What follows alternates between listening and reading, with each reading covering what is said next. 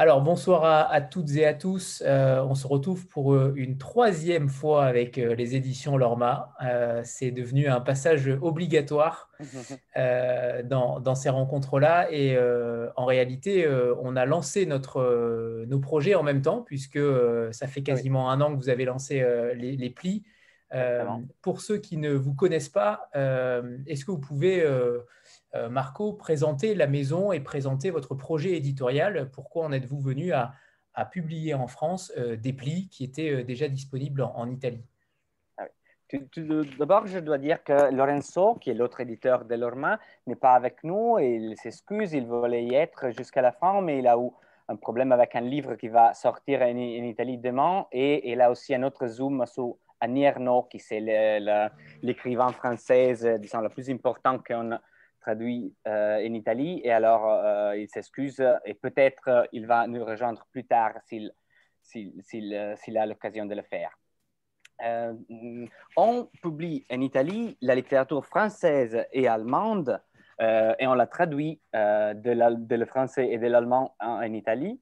Mais on a dès le début cherché de penser les livres aussi dans une façon différente on a eu, disons, les privilèges, euh, en, étant, en commençant d'être éditeur, de pouvoir euh, s'inventer une façon de, publier les livres, de pouvoir penser les livres comme si on ne l'avait jamais vu dans la vie un livre.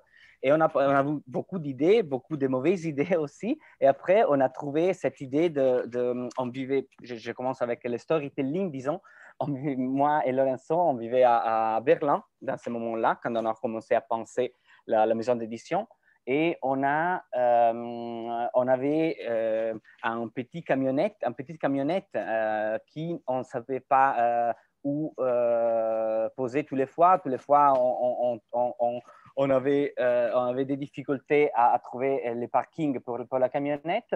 Et on, avait on recevait dans la boîte à lettres seulement les cartes postales de ma mère qui est de Naples et qui me disait comme si j'étais l'immigré italien perdu à tourner, je, te plie retour, ou les, les, les, les, les amendes de, de, l'État allemand qui, pour ce problème de la camionnette. Et on a pensé alors, peut-être que ça pouvait être euh, joli de recevoir aussi quelque chose de, moins euh, triste. Et, on a pensé, et si on, pensait à des livres qu'on pouvait euh, envoyer, envoyer par lettres. Et c'est comme ça que c'est né l'idée. Euh, dans le début, ça doit être des livres plus grands. On avait pensé aussi à Les relations dangereuses parce que c'est un livre, c'est un roman épistolaire ou des autres romans épistolaires.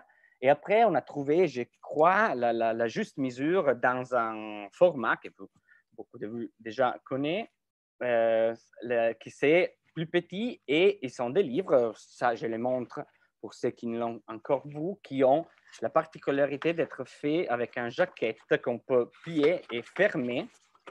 Plier, et de là le nom français de pli, et fermer et envoyer avec, comme ça, directement dans la boîte à lettres. Et ça, euh, on a pensé que c'est que dès qu'il y avait cette, cette idée épistolaire, aussi dedans, on devait, euh, avoir des correspondances. Et alors, ce sont des grands écrivains, grands penseurs, grands artistes, il y a aussi Verdi, il y a aussi des musiciens, qui euh, se racontent ou qui on peut voir pour la première fois dans une façon un peu différente avec, euh, cet angle épistolaire, cet regard épistolaire. Ça, c'est la collection. C'est né en, Italie, ça marchait très, très bien en Italie et on, pensait que ça devait être la chose avec laquelle on entre dans, dans la librairie, que c'est la chose euh, toujours difficile pour une maison d'édition. Faut faire des livres très euh, intéressants, mais après, on, n'arrive pas à franchir la, porte de la, librairie avec euh, des classiques dans ces formats très particuliers. On a pensé qu'on pouvait le faire et ça a marché.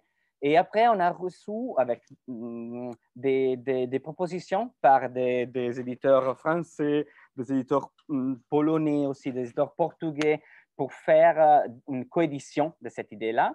Et en étant, disons, en Europe et européiste, on a, pensé on le fait directement. On fonde aux maisons d'édition en France et on, on, commence avec cette collection. Et après, on va, on va voir si on va faire aussi des autres, des autres choses. Et aussi, euh, et Anthony nous a euh, jusqu'au début très, très bien accueillis. On a, on a présenté les projets. Après, on a présenté, euh, on a continué à le présenter et on doit dire maintenant que c'est vraiment un très beau succès.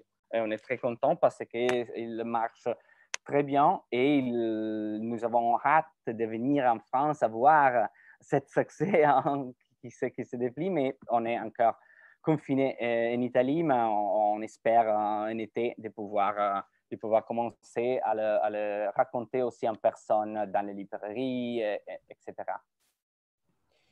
Alors oui, euh, merci Marco. Et en réalité, il faut aussi dire que sur chaque pli, vous mettez un accent, une, un angle de vue particulier sur chaque écrivain. évidemment, vous ne pouvez pas reprendre toutes les lettres de chacun d'eux, donc, vous avez utilisé un, sous-titre, euh, par exemple pour Baudelaire, c'est comment ne pas payer ses dettes. Pour chaque écrivain, vous avez euh, un angle de vue euh, particulier. comment vous choisissez cet angle? C'est toujours l'idée, ce sont, des auteurs que tout le monde connaît. Au début, on utilisait la tante de Lorenzo, qui est une lectrice, mais très normale, ce n'est pas un, intellectuel. Et si elle ne connaissait pas les auteurs, on ne pouvait pas les faire dans, dans, dans, le, dans, le, dans le pli parce qu'on venait du milieu euh, académicien, on venait de, l'université. et, par exemple, on voulait faire les lettres de Walter Benjamin, Walter Benjamin, euh, mais euh, la tante Lorenzo ne les connaissait pas et alors on ne l'a pas fait fait parce qu'on voulait avoir quelqu'un que tout le monde connaît. Et pourquoi? Pas seulement pour des raisons évidemment commerciales, mais aussi parce qu'on voulait euh, euh, raconter ces personnages que tout le, monde, tout le monde a des idées reçues sur Baudelaire, tout le monde a des idées reçues sur, sur Napoléon, sur Rilke. Euh, et on va les raconter dans une, manière un peu différente, en manière, et on trouve chaque fois un angle parce que les lettres, la, correspondance, c'est dans cette, cette, possibilité vraiment de, raconter des choses qui ne sont pas euh, les choses qu'on trouve euh, normalement dans, les œuvres. Et ça, euh, c'est la, la, peculiarité aussi parce que, comme, Anthony disait, les formats, c'est toujours les mêmes. Ce sont 64 pages et ça doit être compact et donner l'idée de cette facette de la vie d'un auteur euh, donner, c'est l'autre chose qu'on fait, donner un raccourci, euh, la possibilité de, voir la vie de cet auteur dans cet très court parcours dans les lettres. Et, l'idée, c'est vraiment l'idée un peu iconoclaste de, raconter cette icône du pensée, de, de, la littérature, de, la musique, euh, dans une façon qui est moins connue. Alors moi, quand j'ai quand j'ai euh, quand j'ai vu les dernières sorties là récemment, j'ai été très étonné puisqu'il n'y avait que cinq plis cette fois. Euh, contrairement aux deux autres sorties où euh, vous nous aviez dit que logiquement tout, tout allait sortir par lot de 6. pourquoi cette fois, justement, il n'y en a eu que 5 c'est, On a commencé avec 100, avec 6, et après on devait faire deux plis seulement. Mais après, c'est, c'est, il y a eu le Covid et tout, a changé et on a, euh, et on a décidé de faire en novembre, le dernier novembre, six plis tous ensemble. Après, alors, on n'a jamais pensé de faire tous les fois six plis. Après, on avait pensé de faire quatre plis cette fois et après deux, trois d'autres un peu plus tard. Mais en parlant avec euh, Olivier Favre, qui est le, le, la personne qui gère euh, Harmonia Mundi euh, pour nous, avec nous, euh, pour la mm, diffusion et la promotion de, nos livres. On a les, les, plis qu'on devait, entre les plis qu'on devait faire avant, après, il y avait Napoléon. Et on s'est dit, mais avec le bicentenaire napoléonien, on ne peut pas le, le, le, posticiper, on doit le faire avant. Et alors, on a fait 10 réponses 5 euh, et on est très curieux, et on va y parler peut-être aussi avec Delphine et Margot, avec de, Napoléon, que c'est une chose qui existe déjà en Italie, mais que c'est une chose très particulière. Et on nous a déjà dit qu'il y a des, des, librairies qui vont le mettre dans l'histoire et pas dans la littérature. Alors, on, est très curieux de voir comment sera la, la, la, réception de cette pli qui est complètement différent de la façon, comme je disais, beaucoup de fois dans les lettres, on, euh, découvre la vie aussi privée des écrivains. Ici, par Napoléon, on a choisi les lettres en tant qu'homme politique, en tant qu'empereur, et les, jeunes, disons, disons euh, écrit à, la tante, à, la maman, à, la sœur, à la mère, il écrit au peuple turc, à l'Angleterre. Et c'est vraiment complètement différent aussi la, la, la, version et la, réception qu'on peut avoir en les lisant et on est très curieux de voir euh, comment ça, ça, ça, va marcher. Et aussi, si ce, et c'est une chose que peut-être vous aussi avez euh, une opinion au-dessus, si vraiment le bicentenaire, il y a aussi le bicentenaire de, de, Baudelaire, et c'est pour ça qu'on a choisi de faire Baudelaire maintenant, si vraiment les bicentenaires, vont euh, faire une différence dans, la communication ou aussi dans, les ventes ou pas. C'est une question que je, que je pose parce que je suis curieux. On sait qu'en Italie, ils sont beaucoup sentis par la, par la presse et pas si, si vécu par le public, disons. On a un plan euh, euh, célébration dantienne de Dante en Italie, alors les, grands poètes, les, poètes de l'Italie, et on lit des choses partout, mais le libraire nous dit que ça n'a pas vraiment trop changer les ventes ou la, perception du, du, du, poète. Je me demande si en France c'est euh, le même ou pas. Ça, on, verra, je ne sais pas du tout, mais, euh, on verra bien. Euh, on va peut-être commencer parce qu'on a la chance d'avoir deux traductrices ce soir. On a Delphine Ménage et, Margot Briclet. Briclet ou Bricler, pardon, je je ne sais pas. Euh, mais on va peut-être commencer par, euh, par, euh, par, Margot, justement, pour nous présenter peut-être l'ouvrage de, Charlotte Bronté, que je sais certaines aiment énormément. justement, comment vous avez traduit, traduit ces, ces lettres-là? Je, je, dirais que sur le, les lettres de Charlotte Bronté, c'était pas tant un problème de traduction, à la différence d'autres euh, traductions qu'on a, qu'on a fait pour l'Orma, ou qu'en particulier j'ai dû faire, notamment Pessoa ou Dickinson, qui présentent des vraies difficultés de, traduction. Dans le cas de, Charlotte Bronté, c'est pas tant la langue et, donc la, question de passer de l'anglais au français qui est compliqué, c'est justement ce dont vous parliez tout à l'heure, c'est-à-dire l'angle de vue et qu'est-ce qu'on choisit dans les lettres et de quelle manière on décide de, présenter en quelque sorte une parabole de la vie d'une écrivaine. Et dans le cas de, Charlotte Bonté, euh, on l'a tous lu, je pense, euh, peut-être seulement que la, génération qui va à l'université aujourd'hui a une vision un peu différente, mais autrement, on l'a tous lu euh, avec une lumière absolument sinistre, dans euh, une Angleterre euh, sinistrée, venteuse, gothique, hors de tout, et avec cette préoccupation latente, en quelque sorte féministe, mais toujours dans une, légende qui a été forgée en réalité par sa première biographe et qui est très très loin de, ce que moi j'ai découvert en lisant sa correspondance et en établissant le choix des lettres ensuite avec euh, Lorenzo, avec Marco et, avec Delphine. Et j'ai été très surprise de voir en réalité quelqu'un qui n'est pas du tout la, légende noire que l'on a décrite, qui n'est pas du tout quelqu'un... Euh, enfin, l'histoire est assez curieuse. C'est une femme qui naît, une petite fille qui naît dans une fratrie de six enfants. Euh, ses deux sœurs aînées meurent très vite. Elle vit euh, en pleine euh, pampa du Yorkshire. sa maison donne sur un cimetière dans lequel sont enterrées sa mère et ses deux sœurs. Donc effectivement, il y a une composante gothique très forte. Il y a toute cette graphomanie familiale. ce sont des enfants quand même assez problématiques qui, qui aujourd'hui rentreraient probablement dans ce qu'on appelle des psychoses infantiles assez puissantes. Ils sont tous timbrés, objectivement. Mais euh, Charlotte Bronté, dans tout ça, a une sorte de lucidité vacillante, mais quand elle est lucide, elle est parfaitement lucide et elle a compris que venant d'une classe modeste, mais pas assez modeste pour être ouvrière, alors que l'Angleterre est en train de changer. C'est le, début de l'ère industrielle et les pauvres ou les paysans vont travailler à l'usine. Elle, elle n'est pas tout à fait de cette classe-là, elle est d'une classe du petit clergé anglican.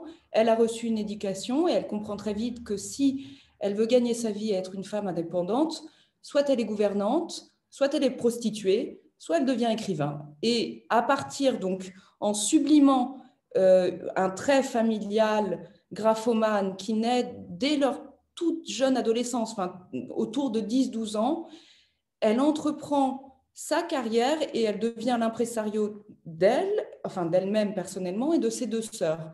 Et elle est à ce point euh, clairvoyante sur ce que peut amener, sur ce, sur ce qu'elle peut amener à la littérature, mais aussi à la manière dont la littérature peut l'émanciper de sa condition de femme modeste du début du 19e siècle et de, de l'aube de l'époque victorienne, qu'elle comprend que son frère, qui est sans doute le plus génial en réalité de la fratrie, mais qui est euh, tuberculeux, opiomane, alcoolique, délirant, il faut absolument s'en débarrasser et assez vite, autrement, elle n'aura pas de quoi vivre et elle se sortira jamais de, son presbytère du fin fond de la lande euh, anglaise. Donc c'est ça qui a été important pour moi, c'était de, changer l'image qu'on a tous eue de, poor Charlotte dans son coin, euh, avec les arbres qui se déforment, la, lente, euh, la lande venteuse et les pleurs et la sœur folle et tout ça, et de remettre au contraire une femme euh, assez laborieuse au bon sens du terme, c'est-à-dire avec une maïotique de la vie qui décide à un moment donné qu'elle est bonne écrivaine, qu'elle va écrire, qu'elle a compris les compromis qu'il faut faire avec le monde éditorial, qu'elle va en jouer, que s'il faudra être un homme pour euh, s'en sortir au début ou faire croire qu'elle est un homme, elle le fera, mais de manière là aussi extrêmement subtile. Et voilà, c'est comme ça que, que moi j'ai approché cette, cette, traduction qui m'a en plus euh, fait replonger dans, dans, dans, des, dans une littérature que j'avais relativement négligée, justement euh, parce que cet aspect gothique, euh, échevelé, me, me pesait beaucoup adolescente et j'ai découvert quelqu'un de très très différent de ce que j'imaginais. Voilà. Le sous-titre d'ailleurs étant euh, se construire avec patience.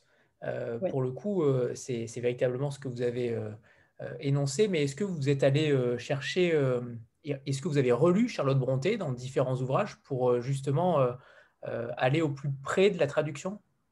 Alors j'ai relu Charlotte, mais le problème c'est que, enfin le problème c'est pas un problème, mais c'est le, la particularité de Charlotte Brontë, c'est qu'il est difficile de, ne, de lire Charlotte sans lire Émilie, sans lire Anne, sans s'approcher à un moment donné des sagas, parce que tout est tellement intriqué qu'il faut à un moment donné reprendre la, boule de cristal en entier pour s'approcher des problématiques très différentes. Parce qu'on a tendance à penser à un tout, et en réalité, les, personnalités sont très différentes, mais il y a une telle, euh, à la fois une telle sororité et, quelque chose de tellement consanguin qu'il faut relire Charlotte, mais il faut relire ses sœurs. Il faut lire la première biographie de Charlotte Brontë qui a été écrite par euh, Elisabeth Gaskell juste après sa mort, commandée par son père, qui a forgé la légende noire des Brontë, parce qu'en réalité, elle, écrivait sur commission du père de Charlotte, qui était un révérend anglican qui avait recommandé de euh, plomber et, cadenasser tout ce qui pouvait être un petit peu scandaleux dans la vie de sa fille. Donc j'ai essayé d'approcher la, traduction et la relecture de la correspondance avec un, aspect philologique, mais aussi avec beaucoup de désinvolture par rapport à ce qu'on attend du personnage Bronté. Enfin, une désinvolture, pas du tout en termes de traduction, mais de dire c'est pas ça qui m'intéresse et je pense que c'est pas ça qui est fondamental dans l'écrivaine Charlotte Bronté. Marco? Si je peux ajouter, Marco a fait un, grand travail et elle a vraiment euh, c'est vraiment l'esprit euh, des plis, cette idée de ne pas chercher la, sombre écrivain anglaise euh, perdue, mais trouver l'entrepreneuse aussi de soi-même et de ses sœurs qu'il a, a, a, été en faisant publier les romans, ses romans et les romans d'Émilie et d'Anna. C'est vraiment une chose très intéressante, cette détournement un peu de la d'une vision un peu stéréotypée, disons, qu'on risque d'avoir dans ces, euh, sur ces auteurs, et spécialement dans, dans une, auteur euh, féminin anglais du 19e siècle, etc. Et alors Delphine, euh, qui est avec nous, qui, il me semble que vous avez traduit celui sur Gramsci. Oui, en effet. Alors, dites-nous tout sur, euh, cet auteur que en France, on connaît euh, beaucoup moins, évidemment, qu'en Italie, mais euh, qui a un, parcours de vie surprenant et qui surtout a, a, quand même une patte particulière et singulière. Oui, alors déjà, je, tiens à dire qu'aujourd'hui en Italie, c'est le jour de la libération et parler de Gramsci aujourd'hui est quand même un très très beau hasard. avant toute chose, voilà, je voulais le souligner. Euh, alors, bon, je ne, je ne, vais pas présenter Gramsci puisque je pense quand même que même s'il est moins connu en France, euh, beaucoup d'entre vous le connaissent et savent quel est euh, ce, grand intellectuel communiste qui a été voilà, une, une, une, personne phare dans le Parti communiste italien, qui a eu vraiment un destin tragique, puisque il a, été empêché toute sa vie, en fait, empêché dans ses études, empêché après dans sa militance politique et incarcéré euh, une bonne partie de, sa vie. Euh, alors, l'ouvrage en question euh, s'appelle Comment va-t-il ton petit cerveau C'est l'extrait d'une lettre adressée à un de ses fils. puisque le, choix du recueil en fait se fait autour de l'étude, du, du, goût de l'étude, de l'amour pour l'étude, euh, qui est vraiment la, colonne vertébrale euh, de la vie de, Gramsci et de sa pensée en fait. Euh, et puis ce qui est très beau aussi, c'est que ce titre Comment va-t-il ton petit cerveau fait aussi écho à la sentence qui avait été prononcée à son encontre par le procureur Michele Isgro lorsque qui relayait lui-même les mots de Mussolini qui avait dit il faut empêcher à ce cerveau de fonctionner. donc euh, on, a, très vite décidé de, l'incarcérer parce que c'était euh, voilà, un journaliste et un penseur euh, dérangeant, marxiste. et du coup, comme ça se faisait beaucoup à l'époque, voilà, on l'a on l'a envoyé loin pour qu'il soit hors d'état de, nuire, on va dire, intellectuellement. seulement, ce cerveau-là, on l'a jamais empêché de, de, fonctionner parce que c'est un, voilà, une, ben, un esprit très très puissant euh, qui a toujours su euh, théoriser, qui a continué à écrire donc une œuvre monumentale en prison qui sont les cahiers de prison, euh, un travail qui s'est étalé sur une, dizaine d'années. Et, lui, du coup, pendant son internement en prison, outre théoriser sa pensée avec beaucoup de périphrases, parce que tout ce qu'il écrivait était très surveillé, était relu, euh, du coup, lui-même procédait à une autocensure de ses textes. Euh, en ne pouvant pas utiliser euh, les, termes qu'il souhaitait, mais en utilisant des périphrases ou des sortes de, mots codés. aussi concrètement, on lui donnait pas accès à du papier et des, crayons, on lui donnait pas accès aux ouvrages de référence. il, était aussi très faible, mal soigné, mal nourri.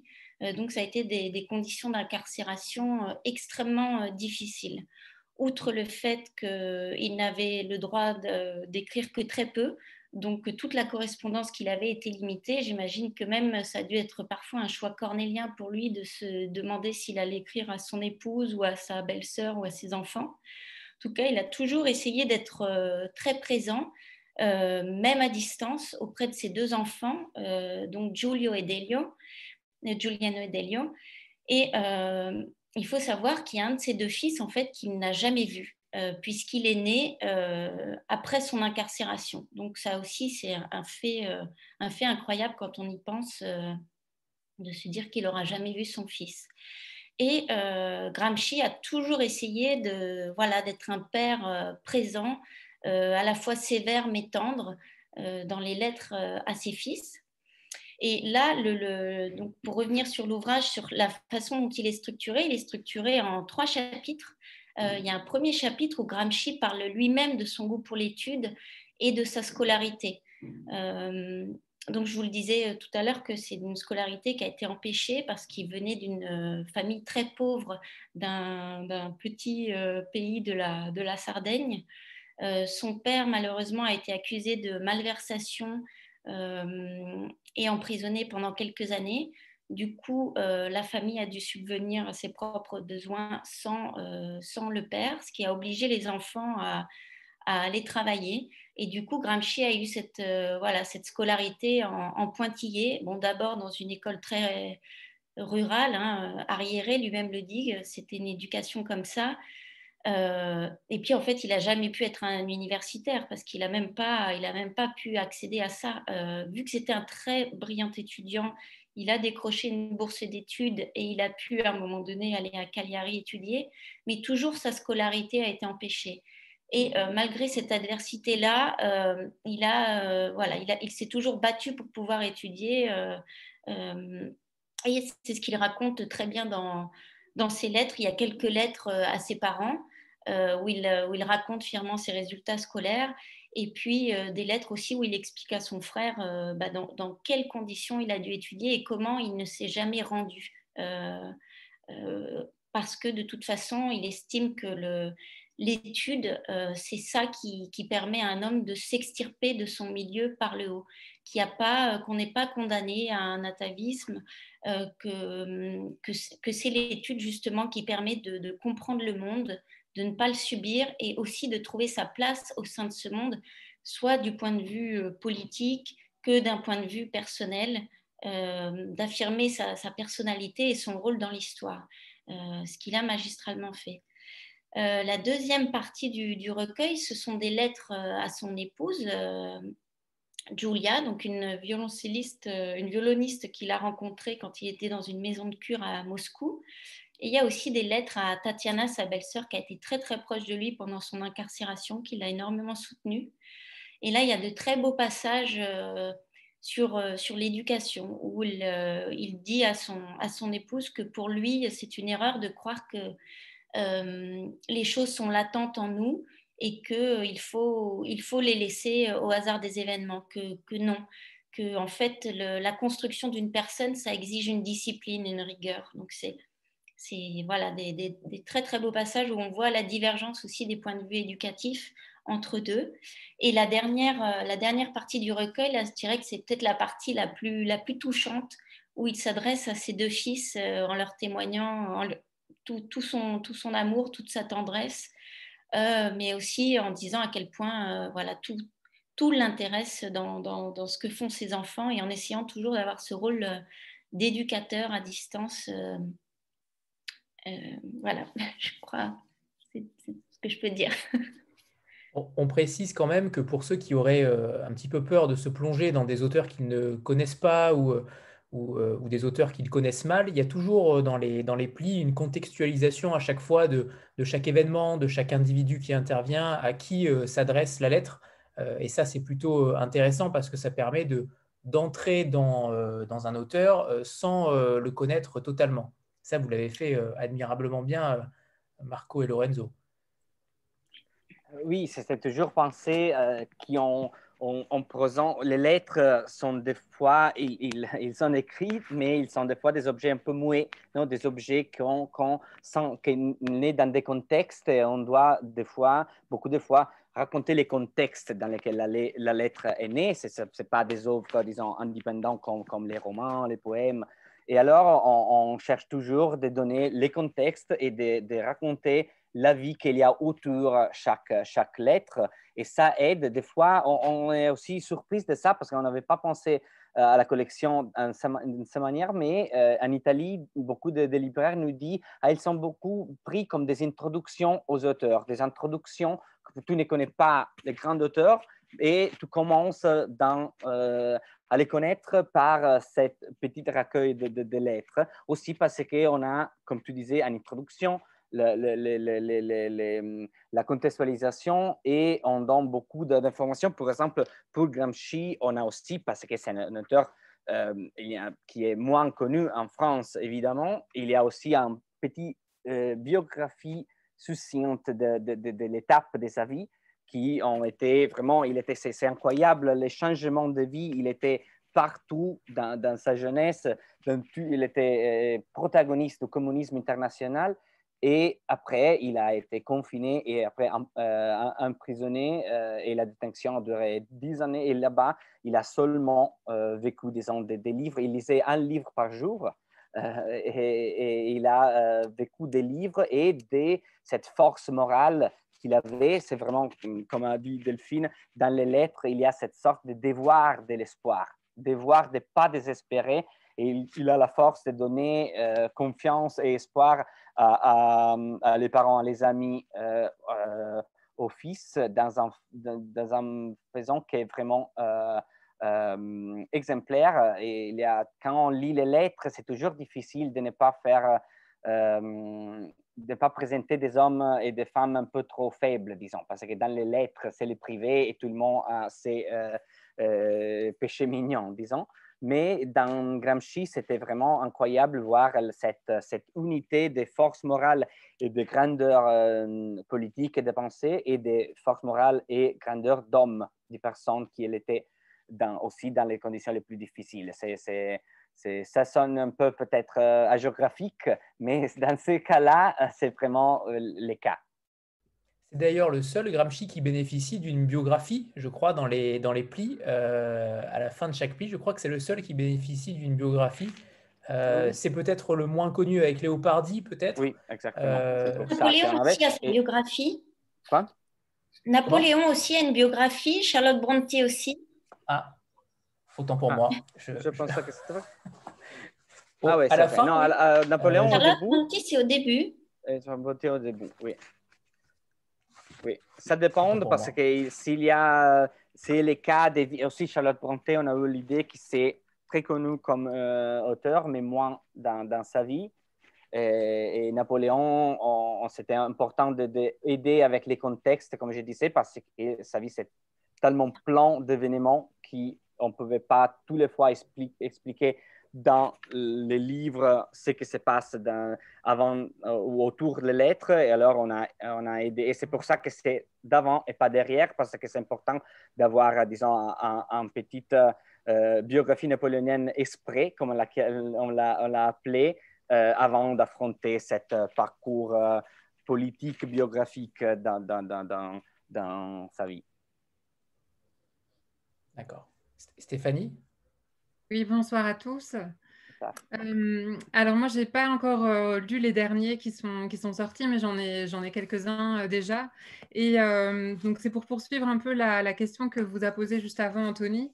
donc, sur l'introduction, justement, je, enfin, je suis fascinée par la capacité de l'introduction à, nous contextualiser, à nous contextualiser les choses d'une façon très brève et très efficace, qui donne, avec la lecture des lettres après, euh, un vrai éclairage en fait sur, euh, sur, la, vie de, sur la vie des auteurs.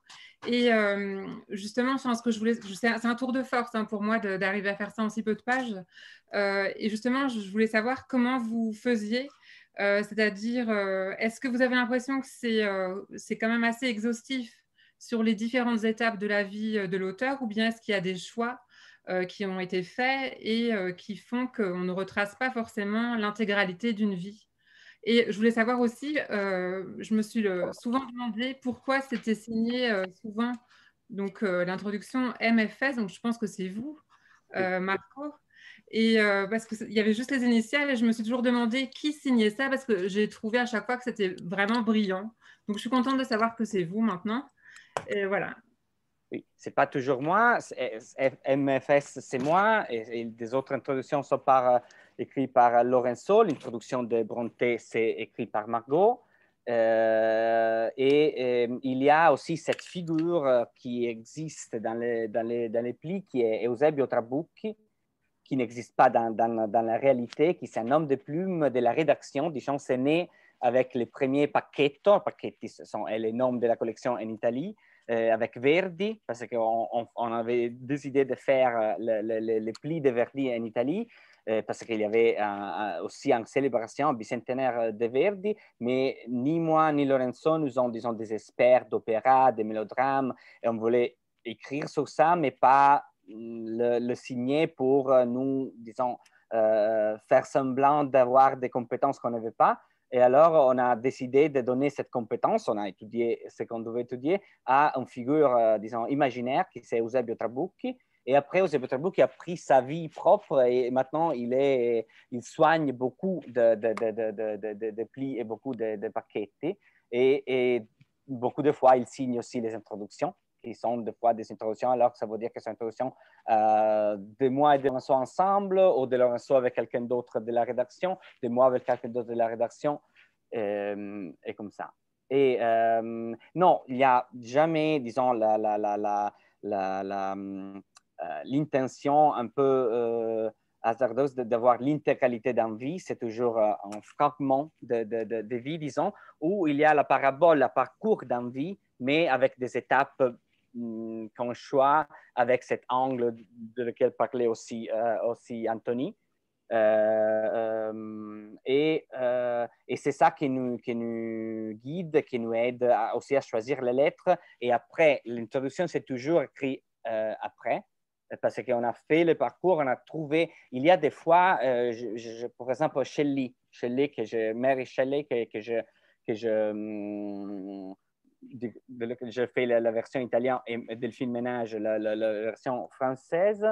Euh, on avait l'idée de raconter l'histoire de cette euh, jeune femme, dans, le, le romantisme anglais et après, on a trouvé cette lettre incroyable qui est presque un petit récit gothique euh, où elle raconte la mort de, Percy, de, son mari, de grand poète anglais Percy Bysshe Shelley. Et on a révolutionné totalement le, le, le, pli qu'on avait dans la tête parce qu'on a dit, on s'est dit, on mis cette lettre au centre qui, est presque, fait presque tous les plis parce que c'est très long, mais c'est vraiment incroyable, c'est elle, deux semaines après la mort de, de, qui, raconte cette mort à, un ami. Et c'est la première fois qu'elle parle vraiment de cette, de cette chose terrible de sa vie. Et il y a aussi vraiment les, atmosphères gothiques qu'on aime dans, dans, dans, ces romans. Et après, on a construit tous les plis autour de, cette lettre. Et, et, après, on a écrit l'introduction disant un savant qui c'était une sorte de préparation des avant et après la mort de, de, de, de Percy pour ces, pour ces euh, questions-là. Et on cherche, oui, de, raconter, euh, d'expliquer. L'introduction, disons, c'est beaucoup de fois l'explication des titres et des sous-titres qu'on donne au pli pour donner, disons, la, la, la, la, justification de la choix euh, éditorial. Et je suis très content que vous le trouvez euh, exhaustive, bien écrit, parce que c'est, ça veut dire aussi que les gens qui traduisent pour nous font, un très bon travail. Les traductions sont, euh, parce que c'est toujours difficile de maintenir cette. Euh, c'est beaucoup une question de, de tonnes, disons, de, de, de, parce qu'il ne doit pas être trop, disons, académique et pas trop disons, journalistique pour, nous comprendre, pas, pas trop euh, euh, une chose qui peut durer seulement un jour.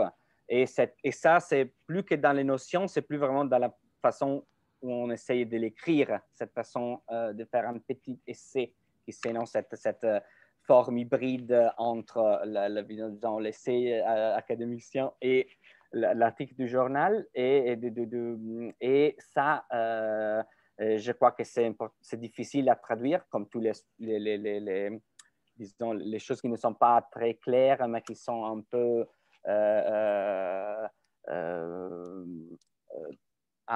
qu'il y a des gradations. C'est toujours difficile de, les rendre. Je suis content que vous disiez ça. Ça veut dire que Delphine Ménage, Margot Beclerc et les autres personnes qui travaillent pour nous traduisent bien et font très bien leur travail. Bah, je voulais juste vous dire que, même si vous choisissez un angle à chaque fois, euh, on a l'impression, quand on referme le pli, euh, d'avoir quand même, euh, quand même vu l'intégralité d'une vie défiler devant nos yeux. Et même si vous avez fait des choix, c'est quand même du début jusqu'à la fin de la vie de, de l'auteur quand même qui est envisagé. Et c'est très, très éclairant. Et j'ai l'impression d'en apprendre plus dans ces plis-là que que parfois dans des introductions qui ont été très longues. Et, euh, donc, c'est très efficace. Hein. J'apprécie beaucoup à chaque fois. J'ai l'impression de découvrir un, auteur d'une autre façon et en plus d'une façon très intime parce que la lettre, ça permet d'avoir euh, non seulement l'envers du décor, mais aussi euh, les émotions et pas seulement non plus les émotions des personnages, mais des émotions réelles qui ont été vraiment vécues. Et quand on les superpose en fait avec l'écriture des textes, euh, c'est toujours euh, très éclairant. Donc, euh, vraiment bravo pour, pour cette idée.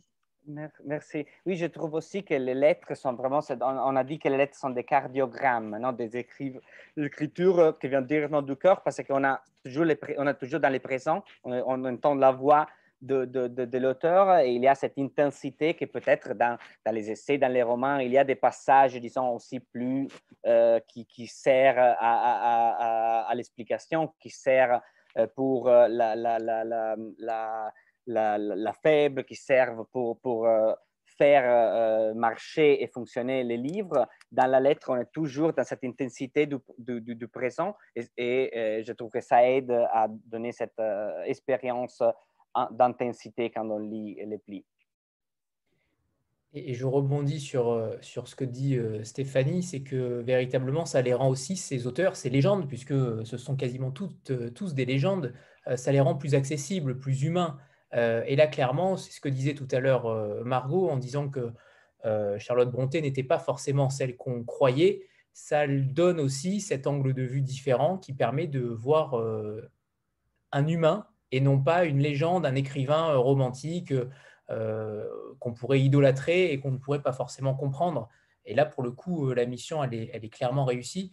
Est-ce que vous pensez que c'est parce que ce sont des lettres que c'est euh, qu'on arrive à avoir cette, intensité-là?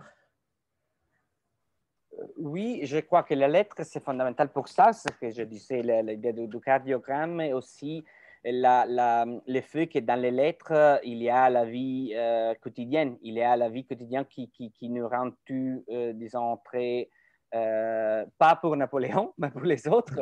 La vie quotidienne, c'est très, c'est une chose, je peux trouver des choses, des moments de la vie quotidienne de grands auteurs dans ma vie quotidienne. Et je ne peux pas, dommage, trouver la prose de grands auteurs dans ma prose.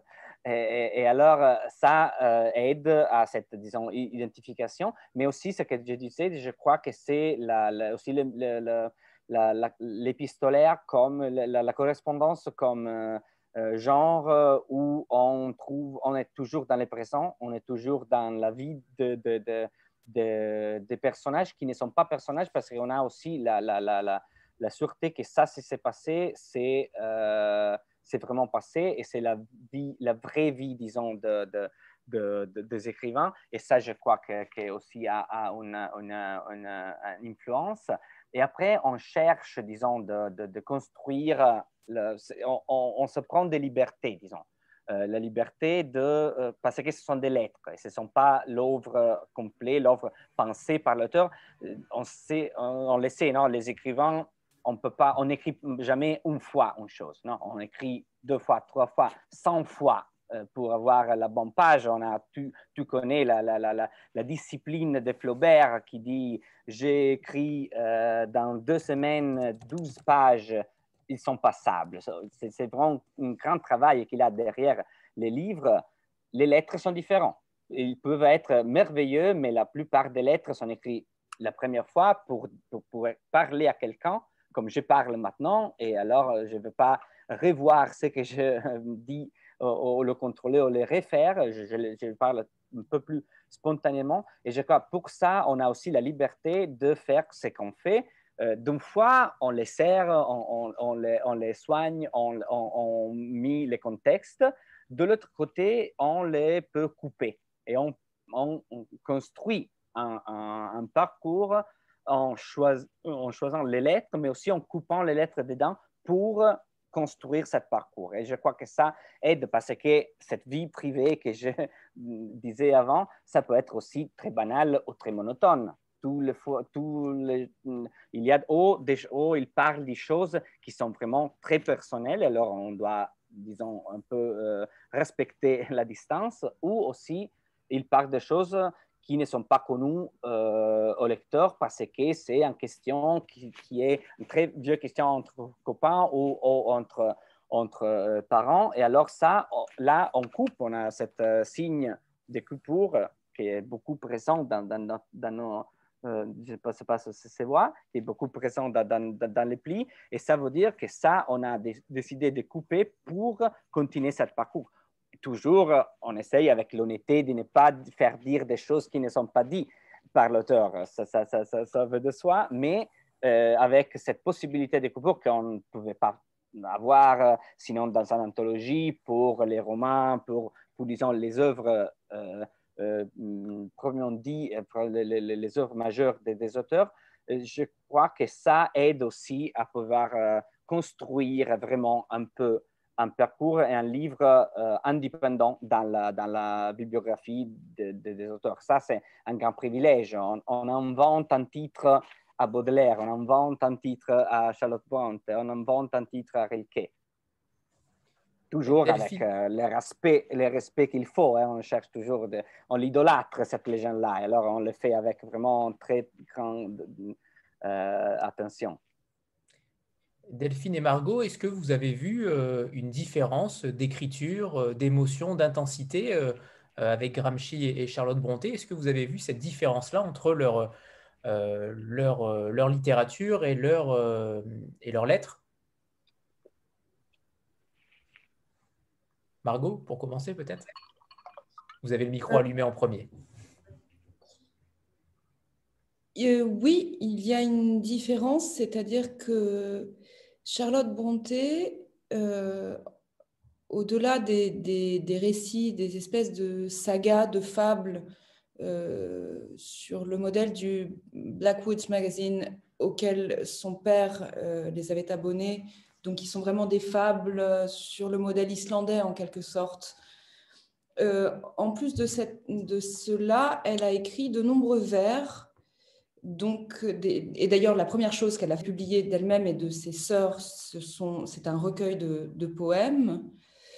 Et il existe dans Jeannère et euh, après dans Shirley et dans Villette des passages, on ne pourrait pas dire que c'est de la prose poétique, mais avec un lyrisme très poussé. En revanche, ces lettres sont euh, absolument factuelles.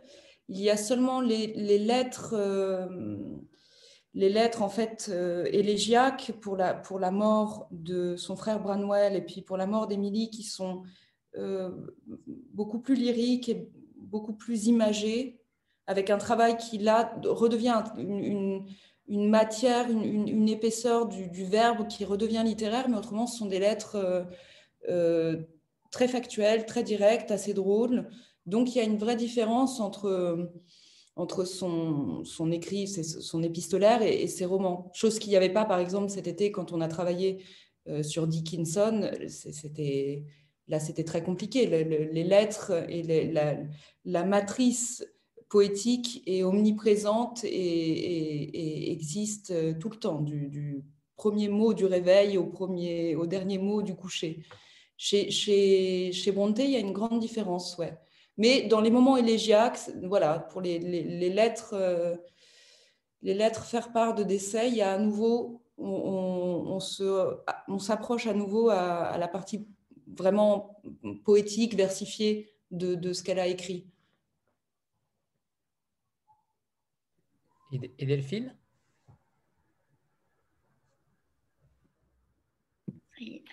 Oui, alors euh, pour Gramsci, euh, bon, comme je le disais, en fait, la sélection des lettres là qui a été, faite, euh, même s'il y a des passages euh, de théorisation de sa pensée, on va dire, avec des choses extrêmement précises sur l'éducation, sur le rôle du citoyen, sur la puissance de l'étude, etc., il y a quand même une une composante intime qui diffère beaucoup, je trouve, de ses écrits habituels, euh, voilà, où c'est vraiment une, pensée politique, euh, voilà, avec Gramsci qui avait aussi, euh, qui écrivait beaucoup pour la presse. Hein.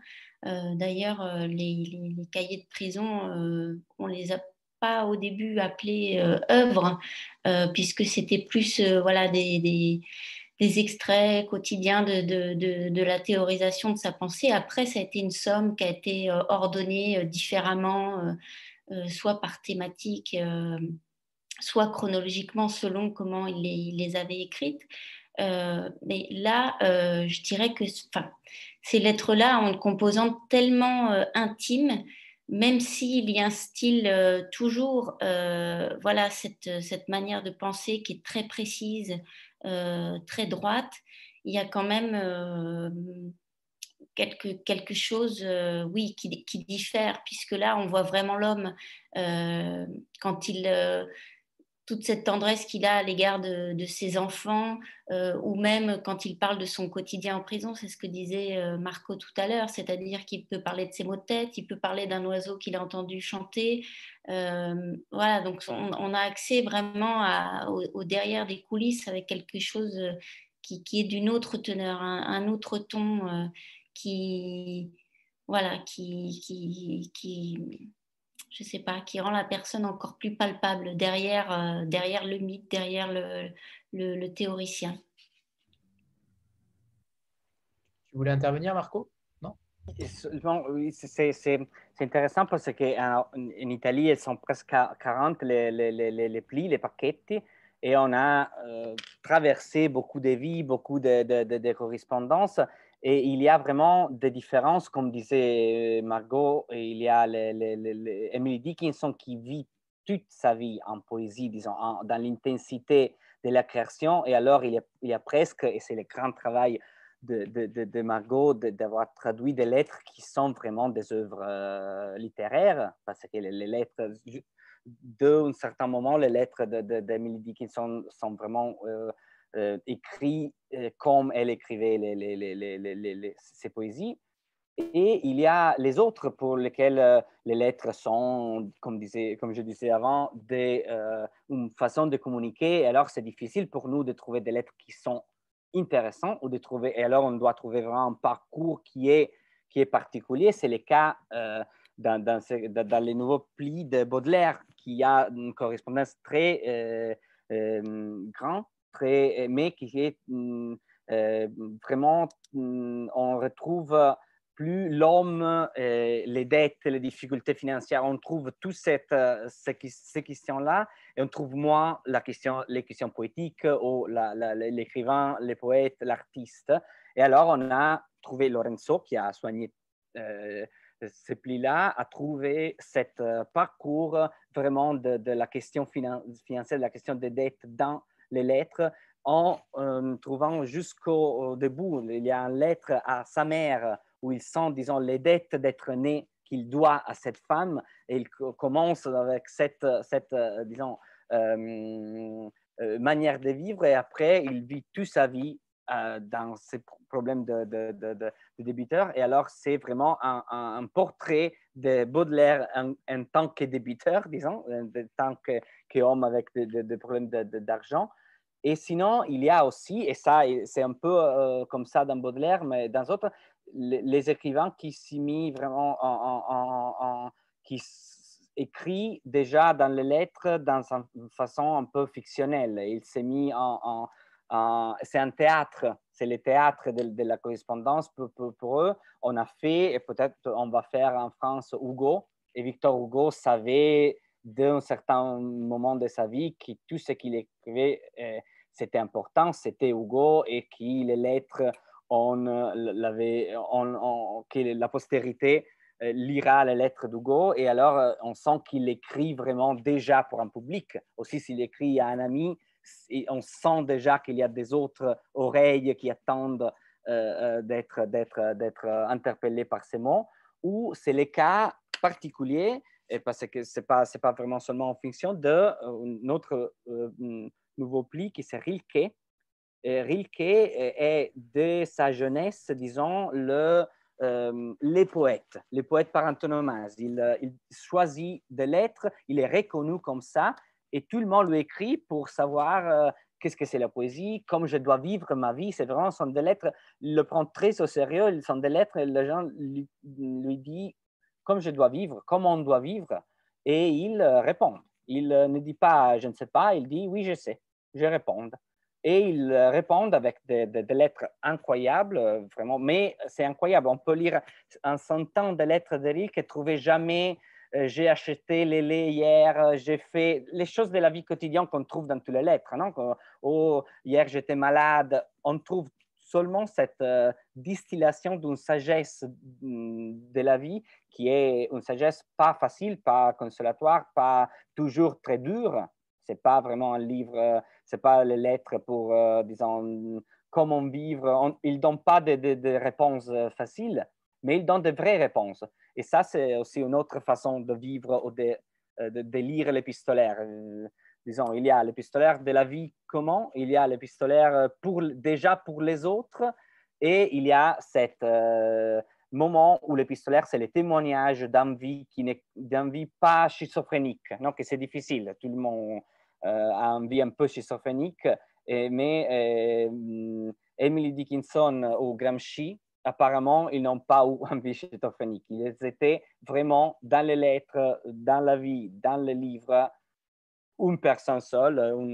Il parle, Rilke parle d'un monolithe, monolithe comme c'est une pierre euh, fait d'un seul, euh, d'un, seul matériau. Et ça, c'est impressionnant, vraiment. Mais c'est aussi, je trouve, marrant et drôle de trouver des choses, des fois, des, ou de, de, de, péchés mignons ou de, des petites passions de, qu'on ne pouvait pas suspecter par des auteurs. Je n'aurais jamais pensé que Emily Bronte pouvait s'inventer cette vie, disons, d'entrepreneuse euh, de livres euh, et aller à, Londres, trouver les éditeurs, inventer toute cette, cette façon de se, euh, faire promotion, on dirait aujourd'hui, en, pensant, en lisant les livres qu'elle a écrits. On ne pensait jamais que la, la, la de génère était aussi cette femme-là, mais les hommes sont larges, ils contiennent multitude, et ça, c'est beau à, découvrir aussi. On reparlera tout à l'heure de, Baudelaire et Rilke, qui euh, clairement, Baudelaire euh, a, pour le coup, euh, ses lettres sont assez incroyables par rapport à ce qu'on le connaît ou par rapport à n'importe quel auteur d'ailleurs, puisque n'importe quel auteur s'y retrouverait clairement. Jean-Marc? Euh, bonsoir euh, Marco, Margot, Delphine, Camille et puis tout le monde euh, réuni. Désolé, je suis arrivé un petit peu en retard. Toujours un plaisir de vous, de vous retrouver, de vous écouter. je ne vais pas directement parler des dernières parutions parce que je les ai achetées mais je ne les ai pas encore lues. Euh, juste dire que moi, vraiment, d'abord, j'apprécie euh, l'éclectisme euh, que vous pratiquez vraiment dans la diversité des, auteurs que vous adressez dans les plis. C'est-à-dire que certains pourront trouver que c'est n'importe quoi, que ça passe du coq à l'âne, mais moi, c'est vraiment ce que j'aime. C'est-à-dire qu'il y a une diversité qui est extrêmement rafraîchissante. Donc, bravo là-dessus. Et puis, la deuxième chose, c'est qu'en plus, moi, j'adore offrir des plis. Donc, je trouve que c'est un, format idéal et justement, ça se prête bien à faire découvrir certains auteurs. Donc, euh, donc superbe. Deux, questions euh, euh, liées, à ce qu'on a déjà vu. La première, je parlais d'offrir. c'est une petite question un peu marketing. Est-ce que finalement, le, le, le fait d'avoir donc fabriqué vos livres avec euh, la possibilité de les, envoyer par la poste. Est-ce que vous avez des retours là-dessus depuis un an? Est-ce que ça fonctionne? Est-ce que les gens se les envoient, se les, les postent, se les adressent? Ça, c'est la, première chose. Est-ce que cet aspect-là euh, fonctionne? Et puis la deuxième chose, c'est sur les futures parutions. Alors, je, vous avez dit un mot, fallait pas le dire, mais forcément, ça résonne dans mon cœur de Normand. Vous avez cité Flaubert tout à l'heure. Et, 2021, c'est l'année Flaubert, hein, bicentenaire de, la naissance de Flaubert. Donc, euh, et quand on parle correspondance, comment ne pas penser à, Flaubert Est-ce qu'il y a un pli Flaubert qui va sortir euh, prochainement? Alors Marco, vous ah, pouvez, Marco, tu peux, tu peux, tu peux répondre peut-être un petit peu plus tard pour les, parutions, comme ça, ça obligera tout le monde à rester un peu plus longtemps. Ok, ok, on ne fait pas de spoilers, ok.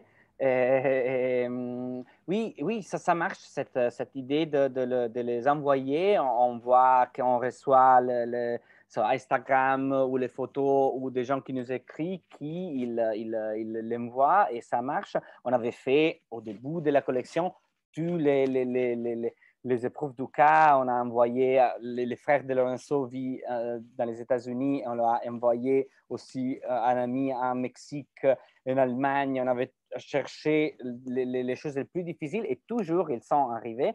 Et c'est aussi un bon pub pour, pour, la, pour la poste qui, qui, qui vraiment marche en Italie et en France. Et, euh, je trouve que c'est la chose qui, l'idée qui donne, c'est vraiment l'idée d'un cadeau. C'est comme, comme, comme vous disiez.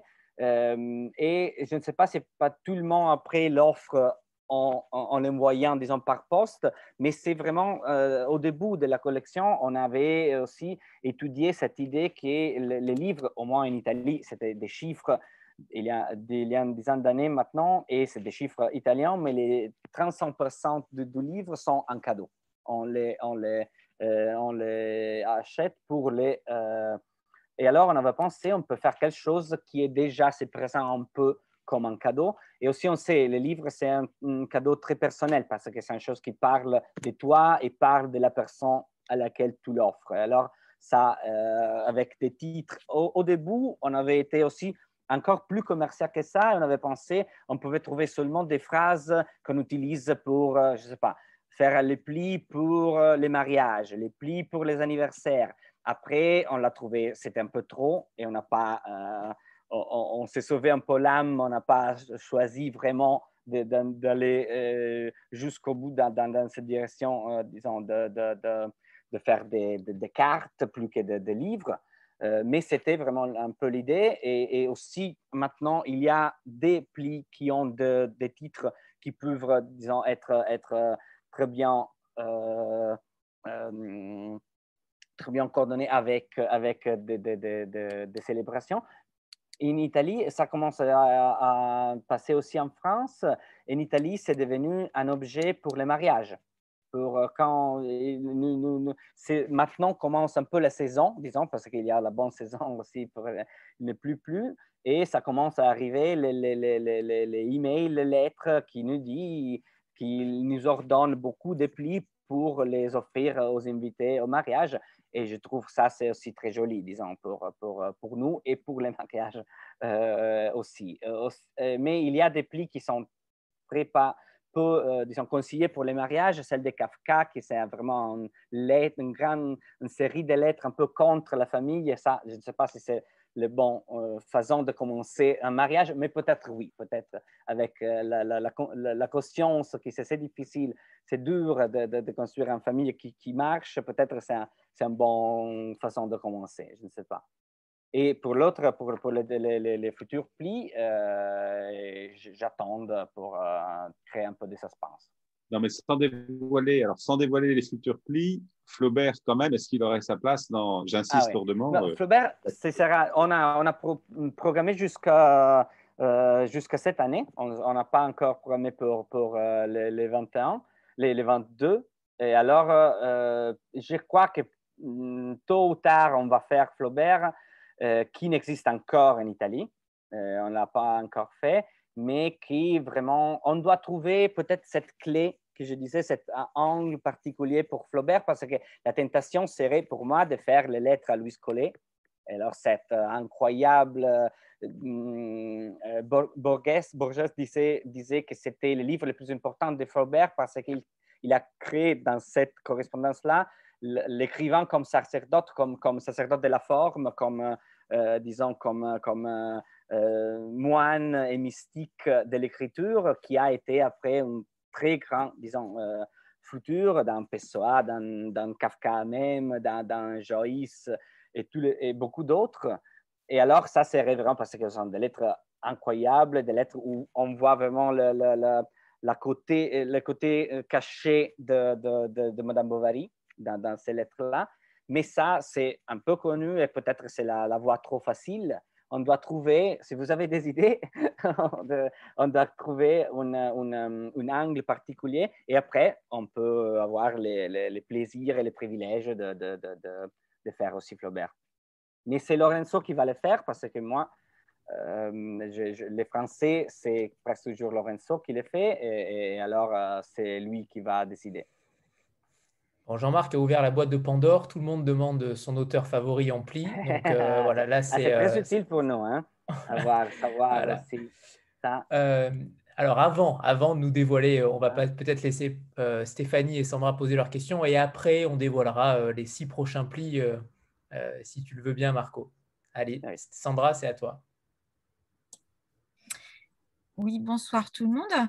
Euh, euh, Marco, euh, vous disiez, enfin vous expliquiez notamment que vous cherchiez des angles particuliers pour, pour certains plis, en tout cas pour certains auteurs, certains artistes, et notamment pour, pour Baudelaire, vous avez choisi l'angle financier. Est-ce que vous envisagez éventuellement de multiplier en fait différents plis selon des angles différents pour un même auteur en fait? Par exemple, Baudelaire, l'angle poétique, le, rapport avec sa mère aussi. Enfin voilà, est-ce que, est que ça vous, euh, vous l'envisagez euh, plus tard sans doute, euh, j'imagine, puisque vous avez une priorité sur de nouveaux auteurs, mais, mais c'est vrai qu'il y a tellement de possibilités avec certains auteurs. voilà, ma question est est-ce que c'est quelque chose que vous envisagez à, l'avenir? Oui, oui, c'est vrai et on y a pensé mm, récemment pour, pas pour Baudelaire, mais pour Virginia Woolf. Parce qu'il y a les lettres sont, la correspondance de Virginia Woolf, c'est une autre correspondance incroyable pour euh, la richesse, l'humour, euh, et aussi euh, c'est une correspondance qui donne tous les fois une idée différente de, Virginie, aussi parce qu'elle était vaste comme, comme écrivain et comme personne, mais aussi parce qu'il y a cette joie de vivre, disons, qu'on ne trouve, trouve moins dans, dans ses romans et qui après la, la le choix de se suicider qu'elle a, qu'elle a ou en, disons, on peut rendre moins euh, lumineux sa figure, euh, la vie qu'elle a, a vécue, et on trouve cette euh, capacité de rire, cette, cette attention aux autres aussi, qui c'est très rare, non? entre les, les, les, les gens de génie, c'est très rare en général, mais entre les, gens de génie qui, qui ont une grande vie intérieure à gérer, c'est difficile de trouver cette générosité vers les autres qu'elle a tout le temps dans la mesure euh, qu'il est aussi très curieux des autres. Il, est, il veut savoir les choses. Euh, et, ça, euh, je trouve que c'est très, très intéressant et des fois aussi très amusant. Et, en étant six volumes d'épistolaires, de, de, de, correspondances de, Virginia Woolf, on a beaucoup de, lettres euh, on, pense qu'on pouvait trouver un autre angle pour euh, raconter encore cette figure euh, extraordinaire. Et dans d'autres, une autre direction, on pouvait faire une chose pareille avec Jane Austen, mais ça, pour, disons, pour, pour, pour le, contraire, parce que c'est, on a vraiment peu de lettres de, de, de, parce que les, les, les, les familles ont brûlé tout après, après sa mort. On a, sauvé seulement 120 lettres. Et alors, la tentation de faire, euh, je ne sais pas, deux ou trois autres plis et compléter, disons, la, la, la, avoir un trois, quatre plis tue la correspondance de Austen, ça pourrait être aussi intéressant. Mais comme, comme, comme vous disiez, c'est pour le futur maintenant et on n'a pas encore six titres que ça pour commencer à faire des doubles, disons. Mais, mais c'est un très, très, oui, oui, on y a pensé et c'est une très belle proposition. Aussi celle de, de faire euh, des différents, de différents Baudelaire. Pourquoi pas? Oui, c'est vrai. Stéphanie? Oui, euh, alors dans, dans, les plis, on trouve euh, des, des, photos ou bien des, des, voilà, des images. Et par exemple, dans celui de Emily Dickinson, on trouve une lettre autographe.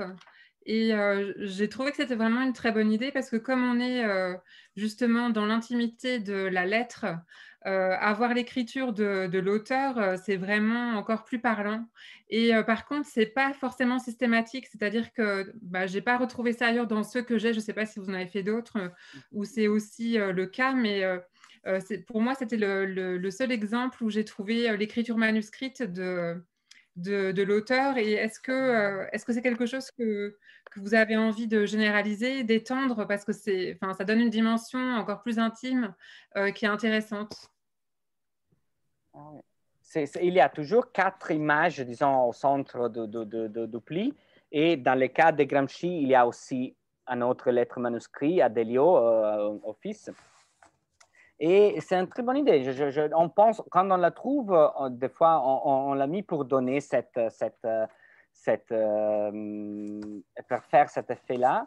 mais des fois, on choisit de, voir, de, de, montrer les visages, disons, de, destinataires quand, avec les photos ou des, portraits, ou des fois, ils ce sont des curiosités parce que des fois, on utilise, disons, les, les, images aussi pour donner des, euh, des informations, raconter une histoire, des choses qui sont restées dehors du pli. Parce qu'on a fait tout le travail et après, on a vu que cette lettre, c'est toujours le même format, comme je disais, c'est 64 euh, euh, pages. Euh, et, alors, on ne peut pas euh, exorbiter, on peut pas. et alors, des fois, on récupère ce qu'on a perdu en trouvant une image pour aller avec, disons, l'histoire. aussi parce qu'ils sont très petits, ce ne passe pas d'images spectaculaires, ça doit être des images qui donnent des informations. Mais je trouve très intéressant ce que vous dites de, de l'idée que voir l'écriture, ça peut donner une chose une, une, émotion en plus et peut-être on pouvait, on pouvait vraiment un peu le, généraliser. Je sais pas. Qu'est-ce que tu en penses, Delphine euh, fait, Dans les six derniers plis, je pense que ce serait une très bonne idée, oui, effectivement. Dans les six derniers plis, euh, certains l'ont quasiment. Hein, euh, Napoléon là, Bronte aussi, Rilke aussi. Donc sur les six derniers plis, il y en a quand même quatre, quatre ou cinq, je crois, qui, qui l'ont.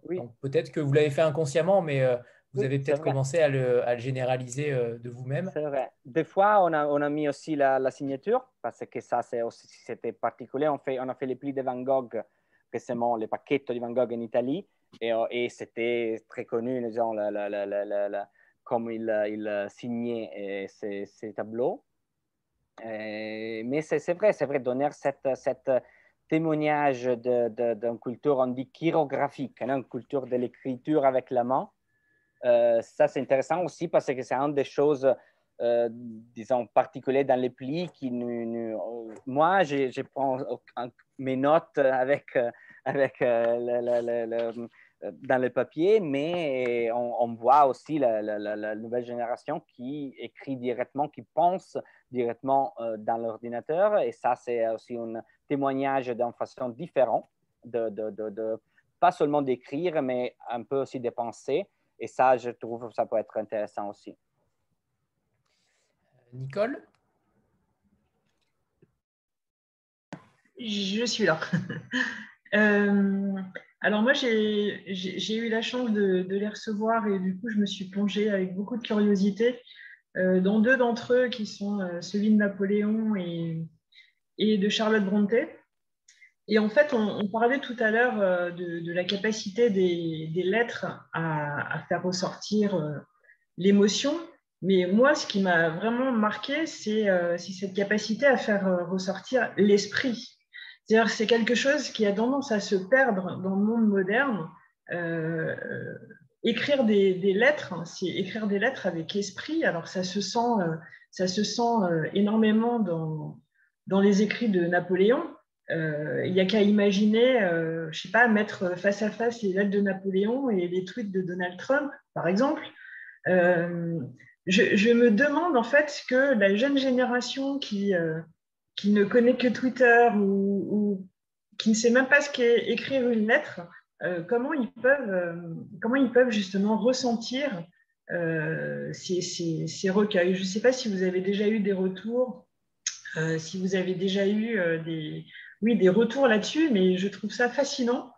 Euh, il y a des choses qui sont, euh, enfin, ce que ça révèle de l'esprit de Napoléon, c'est euh, incroyable jusqu'à la dernière, la dernière lettre. Et enfin, c'est juste, c'est à, tomber par terre. C'est génial de, bah, presque de mauvaise foi ou, d'inconscience totale. Enfin, c'est génial.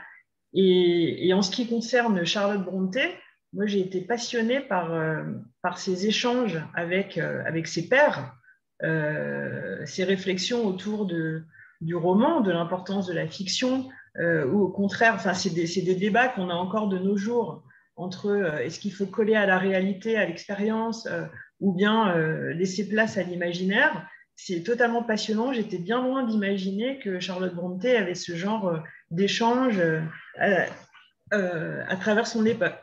Donc c'est vrai que c'est, enfin, je, trouve incroyablement important de mettre bah, la génération des milléniaux, ceux qui sont nés euh, avec Internet et, qui ne savent pas ce qu'est le papier à lettres euh, face à ces, écrits. Qu'est-ce que vous en pensez? Oui, oui, oui, c'est vrai. On sait, comme, comme je disais, que euh, surtout les, jeunes gens les prient des fois comme introduction, comme la première fois qu'ils rencontrent un, écrivain ou qu'ils lisent un écrivain hors, disons, de l'école, hors de, de devoirs. Et, et, je trouve que peut-être, je ne sais pas s'il y a cette fascination spécifique parce qu'on sait, c'est toujours difficile avec euh, l'histoire parce que pour les jeunes gens aussi, les, les cassettes enregistrées avec lesquelles je fais toute mon adolescence euh, musicale, c'est une chose du Moyen Âge. Je ne sais pas s'il y a vraiment la, dans cette, euh, je, pense à moi aussi, si j'avais vraiment la, la, la, capacité de penser que cette chose-là s'il n'y a pas une sorte d'indistinct passé avant le présent dans euh, euh, une période de, la vie. Et, mais je trouve que c'est toujours très intéressant quand il y a des choses qui ne sont pas actuelles. C'est l'inactualité, comme disait Nietzsche, l'inactualité des questions, parce que les passés, c'est vraiment des fois plus intéressant pour la diversité euh, en respect à nous qui pour le, le, fait qu'il faisait déjà les choses qu'on fait, mais c'est vraiment voir ce qu'il fait. Euh, il faisait des compléments différents. C'est Gramsci qui l'écrit en défendant, hum, par exemple, l'étude du grec antique euh, dans l'école italienne. Du grec, on dit ça sert à quoi? Et il dit c'est la seule, peut-être un des seuls avec les romans, civilisations anciennes dans lesquelles on connaît assez pour pouvoir montrer vraiment une façon de vie complètement différente et ça, c'est l'école vraiment doit donner cette idée qu'on peut vivre de façon, on a déjà vécu, des gens, des gens comme nous ont des valeurs, de, des valeurs, de, des idées, une vision du monde complètement différente. Et d'un côté, c'est incroyable quand on les comprend, on lit les Grecs, on les comprend, ils nous parlent, ils nous donnent cette sensation d'être vraiment dans la même euh, famille humaine. Mais de l'autre côté, on doit voir cette différence énorme et, euh, ça aide aussi après à respecter, disait Gramsci, aussi les Chinois, les, disons, euh, euh, civilisations complètement différentes de nous parce qu'on on, a déjà connu les, civilisations qui, nous ont précédés qui sont aussi si différentes que nous.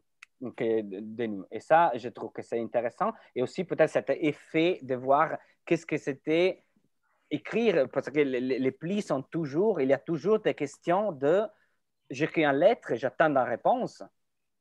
Et après, il y a, il y a les temps de, de, de la lettre qui n'existent presque, presque plus.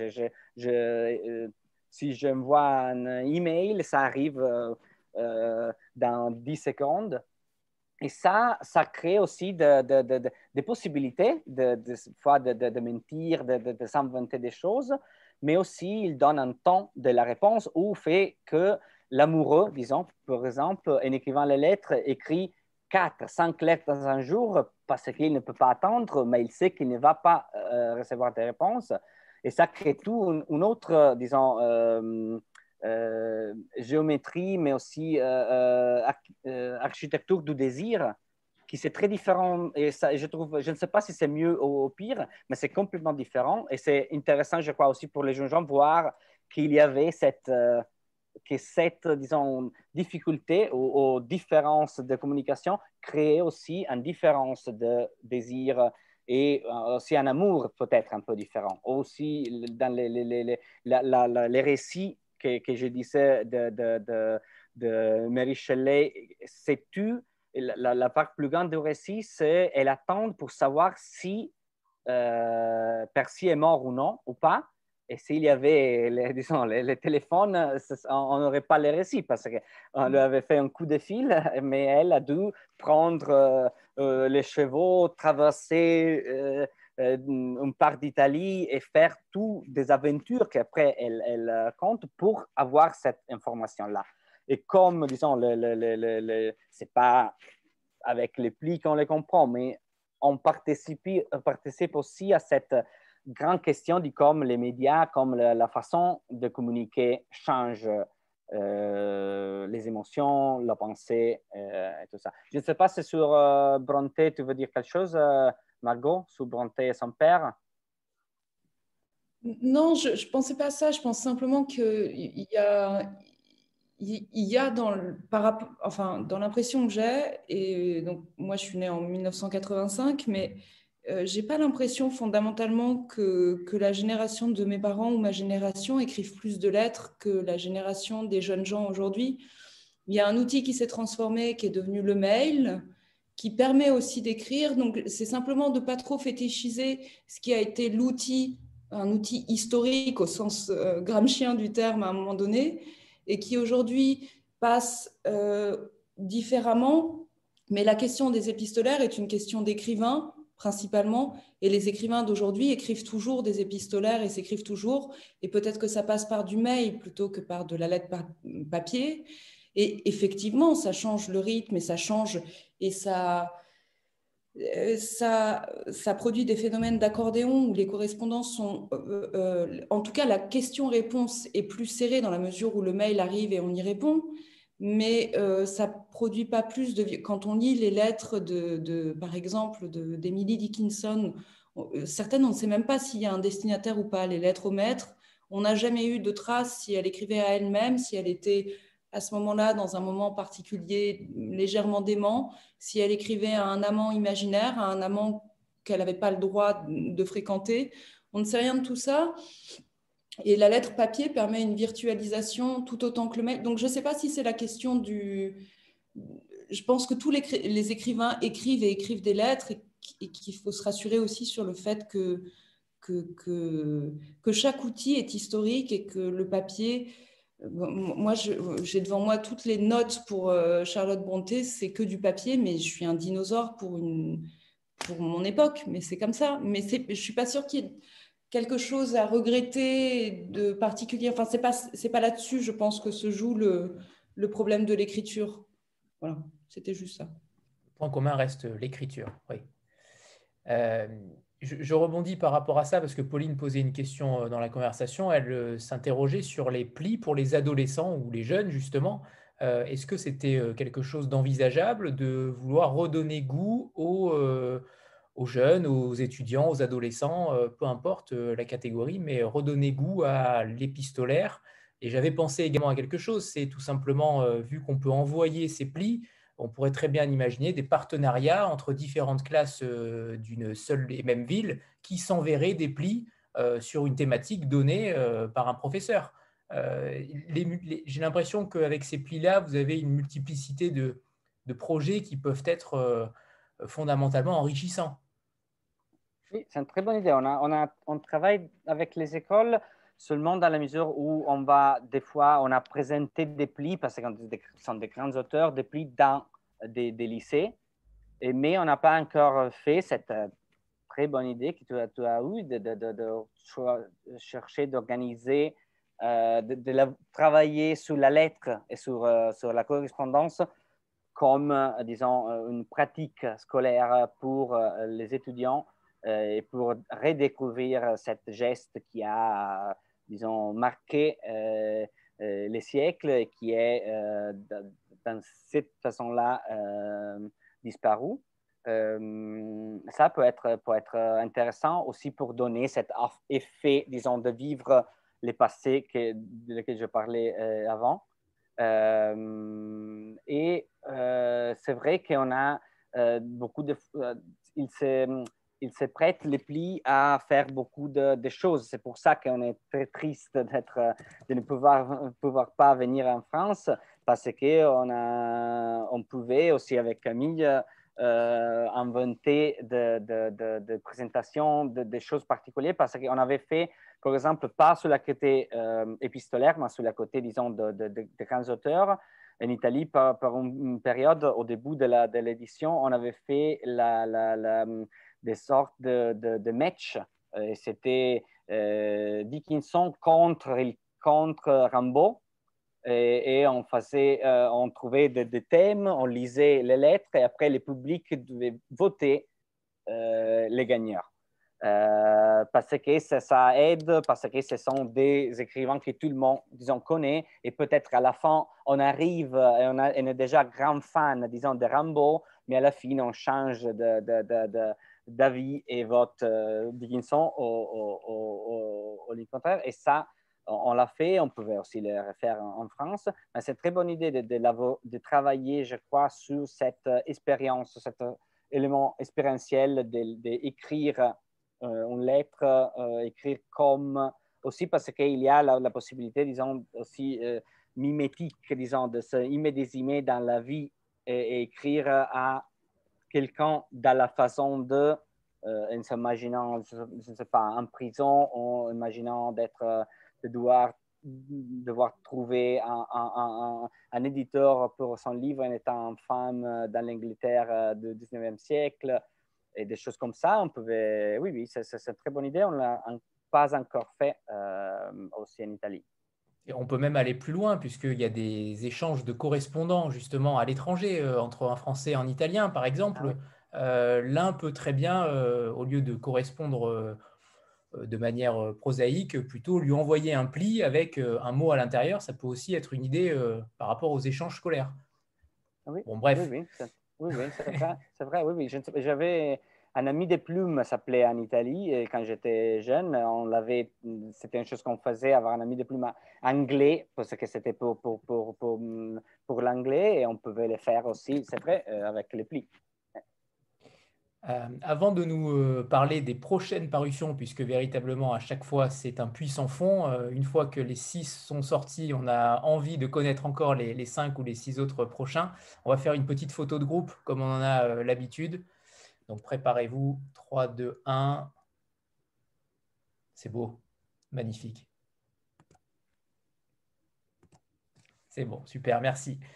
alors Marco, que, quels auteurs nous préparez-vous pour, euh, alors j'imagine pour la fin d'année, pour, euh, pour octobre-novembre C'est pour novembre et euh, c'est, ce sont seulement trois parce qu'on va faire les vents. L'idée, c'était arriver avant et après continuer, mais aussi peut-être inaugurer après cette année des autres livres, pas seulement des plis, mais avant, on voulait arriver avant et ce sont trois livres. Un, c'est double, parce que comme les 10 étaient pour, qui étaient doubles, c'était euh, le, le, 128 pages.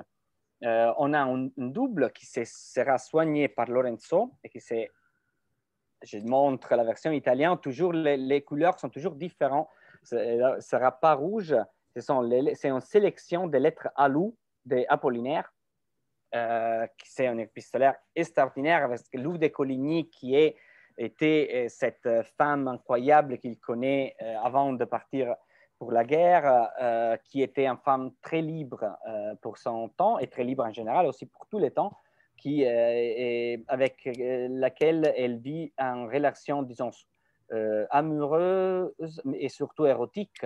Et les lettres sont, disons, en chaleur érotique très, très fort et une, une euh, poésie, disons, de cet euh, désir euh, qu'on a toujours trouvé très intéressant aussi parce que la, la, chose qui, qui, Maintenant, on a aussi les lettres d'Elou qu'on n'avait on n'avait pas avant. Et on peut, dans la version française, qui sera un peu différente de la version italienne, aussi raconter encore plus de cette femme qui était aussi euh, un des premiers, euh, euh, comment on dit, aviateuses, les premières femmes qui, qui, ont volé en, en, France, quand, elle était vraiment un personnage incroyable, et donner cette, cette histoire qui c'est aussi un peu une histoire de, de de grandes libertés amoureuses. Disons, c'est vraiment comment être libre en amour sans se fâcher, sans, sans, c'est vraiment une chose très difficile à faire, mais que pour des mois merveilleux, ils ont euh, eu la, capacité de, de, faire euh, euh, Guillaume Apollinaire et, et, Louise de Coligny. Et qui est témoigné par, dans, l'épistolaire, qui est aussi, sont aussi les lettres où sont nés les calligrammes de, de, je les montre, de, euh, de Apollinaire, qui est très connu pour ses calligrammes. Et les premiers calligrammes, il écrit à loup. Euh, il y a très connu, il y a un portrait de loup en calligramme. Ça, c'est la photo et ça, c'est la, la, version, disons, poétique et graphique euh, en même temps. Euh, après, on a une, femme un peu différent des autres parce que ce n'est pas une femme de la littérature, c'est une femme de la science et du savoir qui est euh, Marie Curie, euh, dans laquelle on euh, retrouve la passion pour la science, cette passion euh, et, pour la vérité, mais aussi les difficultés qu'elle a eues étant que, étrangère et femme pour être élue comme première femme à, l'Académie des sciences, mais aussi pour s'affirmer en, général, aussi parce qu'elle a aussi une histoire très libre. Quand son mari meurt, elle a une histoire avec un autre homme et elle est euh, vraiment, il y a une, euh, toute la presse écrit contre elle que cette femme étrangère qui nous vole les hommes euh, et qui nous vole les, les, les les, places dans, dans, dans, les, les, académies françaises euh, ou, chez nous. Et ça, la, façon dans laquelle elles répondent, et aussi le monde autour. Le fait que les premiers qui la défendent, qui la défendent toujours, c'est Albert Einstein. C'est vraiment cette, cette, qui se démontre lui aussi, comme Gramsci, comme Dickinson, d'être euh, même grand homme dans les lettres comme dans euh, la, découverte scientifique. Et, ce sont des lettres vraiment passionnantes euh, qui racontent cet incroyable parcours des génies. Nous savons, c'est la, seule personne à avoir euh, gagné deux prix Nobel scientifiques. Il y a des de, gens qui ont gagné un prix Nobel scientifique, un prix Nobel pour la paix, mais euh, Marie Curie a un cœur et sont cinq prix Nobel dans la famille. Parce qu'un autre, son, mari et deux les fils. Alors, c'est une famille un peu assez extraordinaire, disons. Et le dernier, c'est, je cherche l'édition italienne, c'est un autre classique, disons, victorien, c'est Oscar Wilde, et qui, ce sont des lettres, ce sont ces gens de plis qui fait un peu le parcours d'un vie, et on choisit, mais aussi les lettres les plus euh, pointues avec euh, cette euh, très connue humeur qu'il avait, mais aussi avec cette, disons, cette mélancolie qu'il avait aussi des fois. Et c'est, le titre, c'est Je, n'obtiens que réponse idiote, idiot, parce qu'il il est, il est, il est d'un côté, il est cet homme qui a été très connu pour être pas sympa, disons pas sympathique, il est, il est très aimé pour sa absence de sympathie, disons, mais c'est aussi un parcours qui euh, euh, veut raconter comme il a eu cette, cette rôle dans, dans, l'histoire des, coutumes, encore plus que dans l'art, de rendre, disons, le, les snobismes euh, universels, disons, les snobismes, euh, c'est pas plus en question de être, pour lui, c'est une question de personnalité. C'est toi la, une personnalité comme la sienne, tu peux devenir, disons, dandy.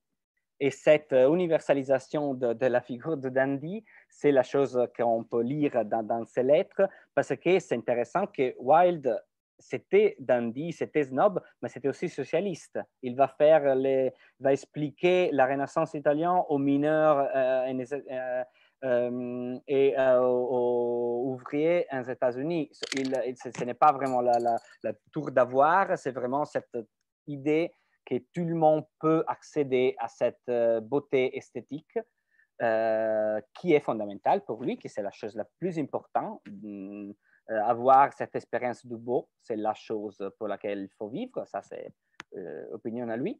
Et, et, et, ce sont les trois, on trouve qu'on a, comment, on disait avant l'éclectisme, j'espère qu'on que, que, l'a maintenu aussi euh, maintenant parce qu'ils sont trois euh, auteurs très différents, mais qui donnent une palette, je crois, intéressante de ce qu'on fait. Je ne sais pas si Delphine, tu veux dire quelque chose d'autre?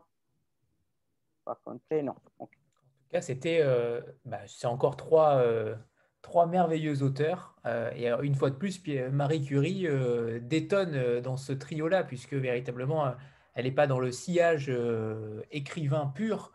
donc là, pour le coup, c'est c'est encore une idée de, génie, mais je crois que vous nous en aviez parlé la dernière fois, Marie Curie, mais les deux autres, je ne les connaissais pas.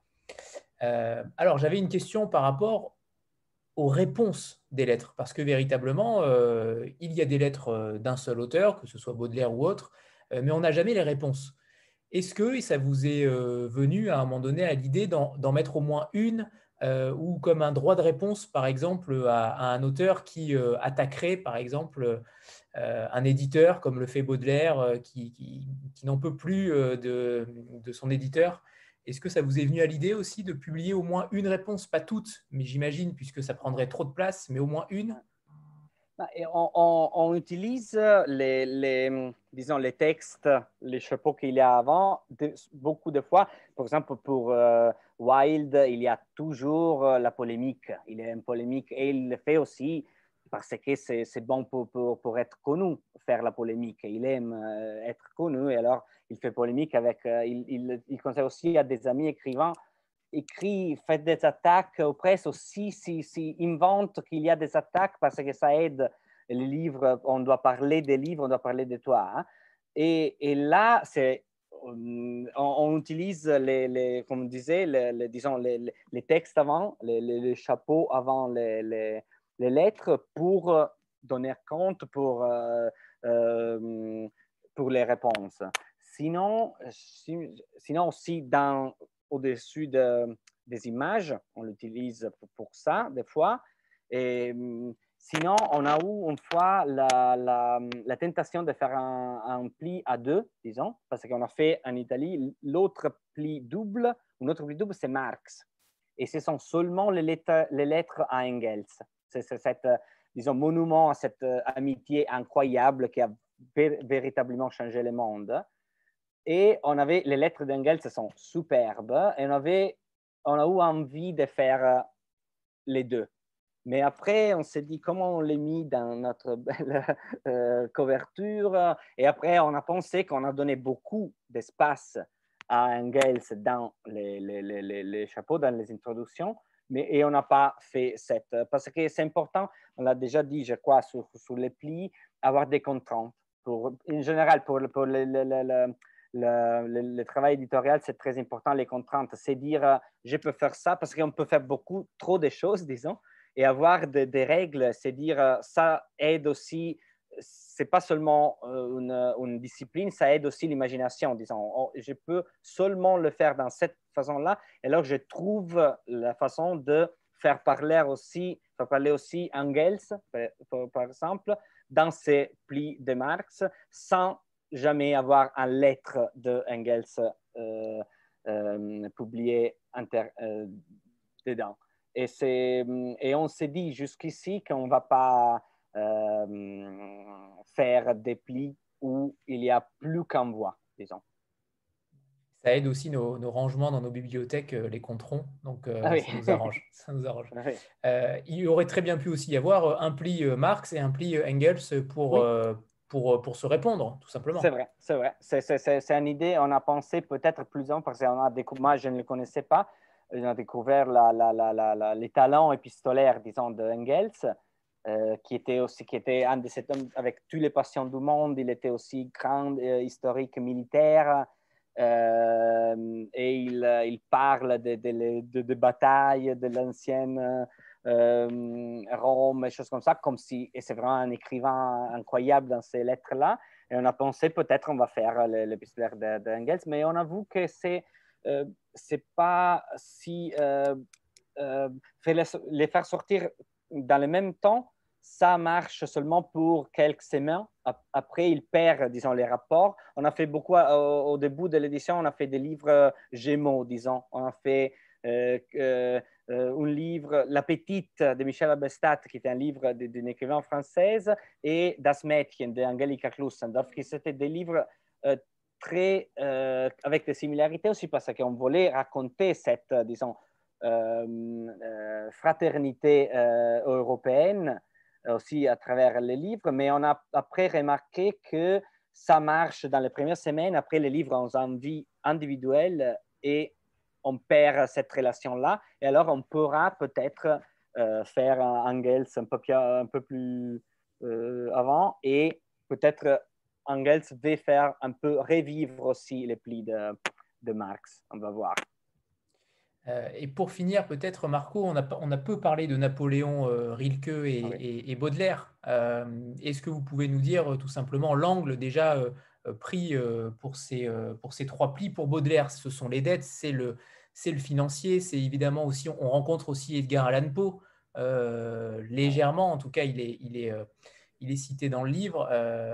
Et il est également, à un moment donné, même sevré de livres euh, sevré euh, totalement de livres car, il n'a plus d'argent tout simplement et donc il réclame à sa mère euh, régulièrement de l'argent, ce qui le rend un petit peu enfantin même. On a l'impression d'avoir un, tout petit garçon alors qu'on parle quand même de, Charles Baudelaire. et, c'est véritablement ça, là où vous avez du génie, c'est que vous avez réussi à, rendre ces auteurs-là non seulement accessibles, mais également quasiment nos égaux au final. Euh, ils, raisonnent parfois comme nous, ils ont les mêmes, euh, les, mêmes, euh, les mêmes obligations, les mêmes droits, les mêmes devoirs, et ça, c'est plutôt extrêmement fin. Oui, il se plaindre tout le temps, c'est vraiment un peu Baudelaire dans les lettres, mais il avait cette difficulté hum, financière aussi parce que c'est une chose qui s'est très bien euh, expliqué dans l'introduction de Lorenzo. Euh, c'est comme disait Walter Benjamin que j'ai euh, cité au début, c'est le premier poète qui vraiment a les problèmes du marché. C'est le premier poète qui veut, euh, qui vit de sa plume et qui a l'idée de faire un livre de poésie qui va être aussi vendu, qui va être doit euh, aider, euh, disons, financièrement l'auteur, qui c'était un, horizon, disons, d'écriture qui n'existait pas vraiment avant la bourgeoisie, avant tous les changements, disons, dans lesquels Baudelaire, vit, que Baudelaire vit et qui est grand interprète aussi de ces changements-là. Et, ça, c'est une dimension ultérieure, disons, à la question des, dettes. Et, les, les, plis finissent avec une narration. C'est une chose euh, qui ont, normalement on ne fait pas, mais cette fois c'était vraiment très lié. Baudelaire a écrit un, très petit texte qui est assez extraordinaire qui s'appelle, et notre titre c'est une variation de ce titre-là, euh, Comment on paye des dettes quand on a du génie. Et c'est l'histoire de comment Balzac ne payait jamais ses dettes et à différence de Baudelaire, Balzac réussit à ne pas payer les dettes. Balzac, euh, Baudelaire reste toujours euh, et euh, a toujours besoin d'écrire, de se prendre, d'écrire à la mer pour euh, avoir d'autres argent. Rilke, je l'avais déjà un peu peut-être présenté, cette idée de la, de la sagesse du vivre et, d'être poète dans, dans les rapports avec les autres. Peut-être je peux seulement ajouter, il y a une belle formulation qu'on a utilisée dans une émission de France Culture euh, pour, pour, Rilke qui est les forçats de l'absolu. Cette idée qu'il était toujours dans cette idée de l'absolu, pas, dans, dans, le, dans les, les contingences de la, la vie, mais toujours. Et parce, pourquoi les forçats? Parce que pour lui, ce n'est pas un romantique qui naturellement, disons, la vie et la poésie. Non, pour lui, c'était un devoir, c'était une chose à faire, c'était une tâche.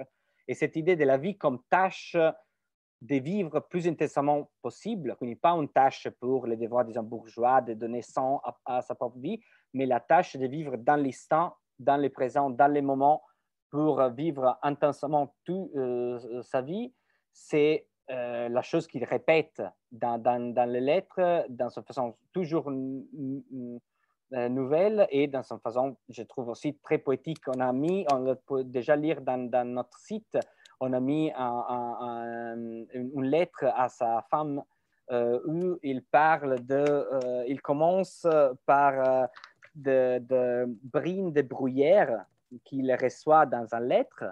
Et ça évoque tout un bruyère et toute l'idée qu'il quand de, la, de le travail qu'il a à être dans un bruyère et vivre toutes les émotions, toutes les stimulations qu'on peut avoir dans ce moment-là euh, dans, la nature. Et cette tâche vraiment d'être dans le présent, euh, c'est euh, une, inspiration, je crois, pour tout. Et c'est dit en, façon extraordinaire. Et si je peux, c'est aussi très, très bien traduit par Jan Cambreleng, qui c'est le, traducteur qui manque dans, cette conversation jusqu'ici, qui est le traducteur de Rilke, qui a fait un travail superbe euh, dans des lettres qui ont aussi une, disons, euh, intensité linguistique euh, qui n'est pas commune dans, dans, dans, les lettres. Et pour finir, Gramsci, on a, a parlé. À Napoléon. Napoléon. Napoléon. Oui, Napoléon, c'était, c'était comme, comme je disais, c'est, très différent de la mise où Napoléon, c'est pas le, le, Napoléon privé, disons, parce qu'il y a des lettres, il y a des lettres à Joséphine, et sont aussi très privés dans la façon qu'ils sont un peu, disons, des questions hum, euh, intimes, sexuelles. On pensait que c'était un peu faire, disons, la, la, la, la, hum, la vie trop privée d'un homme trop connu. Euh, et alors, on, a, on, l'a dit, il a cette langue, incroyable dans les lettres, cette, langue de, la rhétorique, disons, politique aussi qui vient aussi de la, de la grande tradition de la Révolution française. On la retrouve dans ces lettres où on trouve ce parcours d'ambition. Le, titre vient d'une lettre euh, où il est la, Révolution où il a déjà des grands charges de pouvoir, mais il dit tout est encore à faire. Parce qu'il avait déjà et c'est vrai, après, il a fait beaucoup, beaucoup de choses. Et alors, cette, cette génie d'ambition incroyable qu'on trouve dans les lettres, et dans le même temps, cette, disons, comme je disais, cet langage de la, de la rhétorique politique euh, d'un homme qui peut parler pas aux autres, mais au peuple, comme je disais, non? Euh, au peuple turc, à l'Angleterre, qui peut menacer, qui peut changer le destin d'un continent dans un lettre, avec un lettre, avec ces mots. Et cette, cette force-là, qui est aussi terrible, on s'est beaucoup euh, interrogé, je ne sais pas ce que vous pensez, à faire euh, euh, Napoléon, qui est d'un côté force du progrès, qui est d'un côté une figure très fascinant, mais de l'autre, c'est un grand c'est aussi un, un, homme de la guerre, c'est très compliqué d'avoir une position non seulement enthousiaste qu'on peut avoir avec Emily Dickinson, je sais. Non, avec Napoléon, mais après, on a pensé, on fait aussi Gramsci dans les mêmes, on s'est fait un peu pardonner, pardonner et, aussi euh, que ces lettres-là ont une fascination qui euh, aide aussi à connaître euh, ce que c'était, ce que veut dire être fasciné par cet homme-là.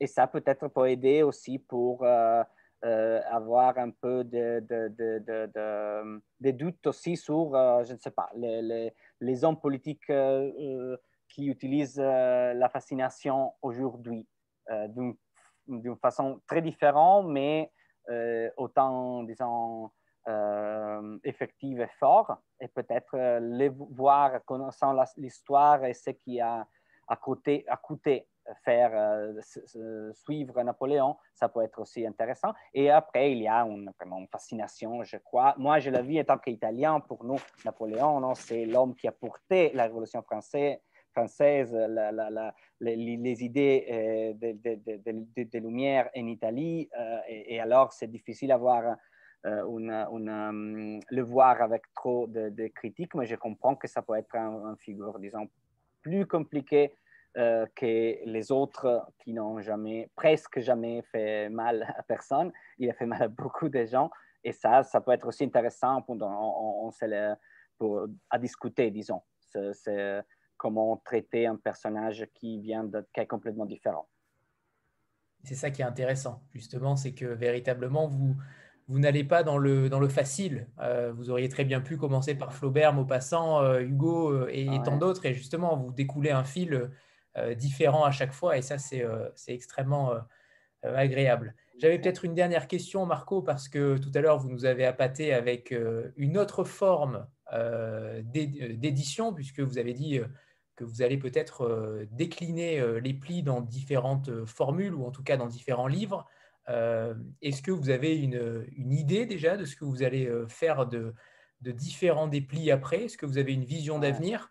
Est-ce que, par exemple, est-ce qu'il est envisageable qu'Annie Arnaud écrive un livre exclusivement pour l'ORMA ça, c'est, je le rêve tous les nuits. Et on va voir. Je ne sais pas, c'est pas dans les projets maintenant, on pas on a, mais ça serait très, très, très beau et très intéressant. On a Lorenzo, plus que moi, a les relations d'amitié avec, avec euh, Annie Arnaud. Euh, il est le, traducteur italien et, ils ont une, une relation, euh, on peut y penser, mais ce n'est pas à l'ordre du jour, disons. Euh, on va sûrement faire des choses euh, différentes de pli dans 2022, euh, mais on est encore en train, il y a, je peux seulement dire qu'on pense à deux collections différentes, mais je ne peux pas encore dire quoi d'un côté parce que euh, on est encore en train de, formuler et de choisir. Comme je disais, les contraintes sont très, très importantes dans l'édition. La formulation, avoir un cadre, pour nous, les, collections sont une, utile de, de, penser, disons, parce qu'on sait que dans cette collection, on fait ça, et alors c'est plus facile de trouver des livres pour la collection et pas seulement prendre des livres et après construire une collection autour. Et la seconde, la, deuxième motivation, c'est que si je donne cette information-là sans Lorenzo, il me tue. Et alors, je dois attendre. Il est vraiment, la, prochaine fois, il sera avec nous parce qu'il était vraiment, vraiment triste de ne pouvoir pas, pas y être aujourd'hui. Mais la prochaine fois, on a eu plus de temps et, euh, et euh, aussi Lorenzo sera là. Et là-bas, on pourrait annoncer ça. Je dis la prochaine fois parce que je me sens désormais à la maison chez vous. Alors, je dis déjà la prochaine fois comme si j'étais déjà invité, comme font les, les, gens qui s'invitent tout seuls. Et vous le serez. merci. C'est une évidence. Vous êtes un incontournable, euh, Marco et, Lorenzo. Les éditions Lorma font partie de ces éditions-là que, que j'inviterai à chaque fois parce que non seulement vous, euh, euh, vous, ne publiez, vous publiez très peu, vous publiez deux fois par an. Donc je considère que c'est important de vous donner de la visibilité aussi. et surtout parce qu'on vous adore, que ce soit les traductrices Margot, Delphine, euh, Marco et, Lorenzo. Donc euh, évidemment, vous serez les bienvenus la prochaine fois en novembre euh, avec grand plaisir. C'est d'ailleurs la première case que je coche quand j'invite des éditeurs. Donc voilà. Merci, merci infiniment à, tous, Marco, Delphine, Marco, et embrassez bien sûr Lorenzo et Elena pour nous, qu'on espère peut-être la prochaine fois avec nous. Merci à tous. Merci, merci à tous. Ciao. Au revoir tout le monde. Merci, bonne soirée. Au revoir tout le monde. Au revoir.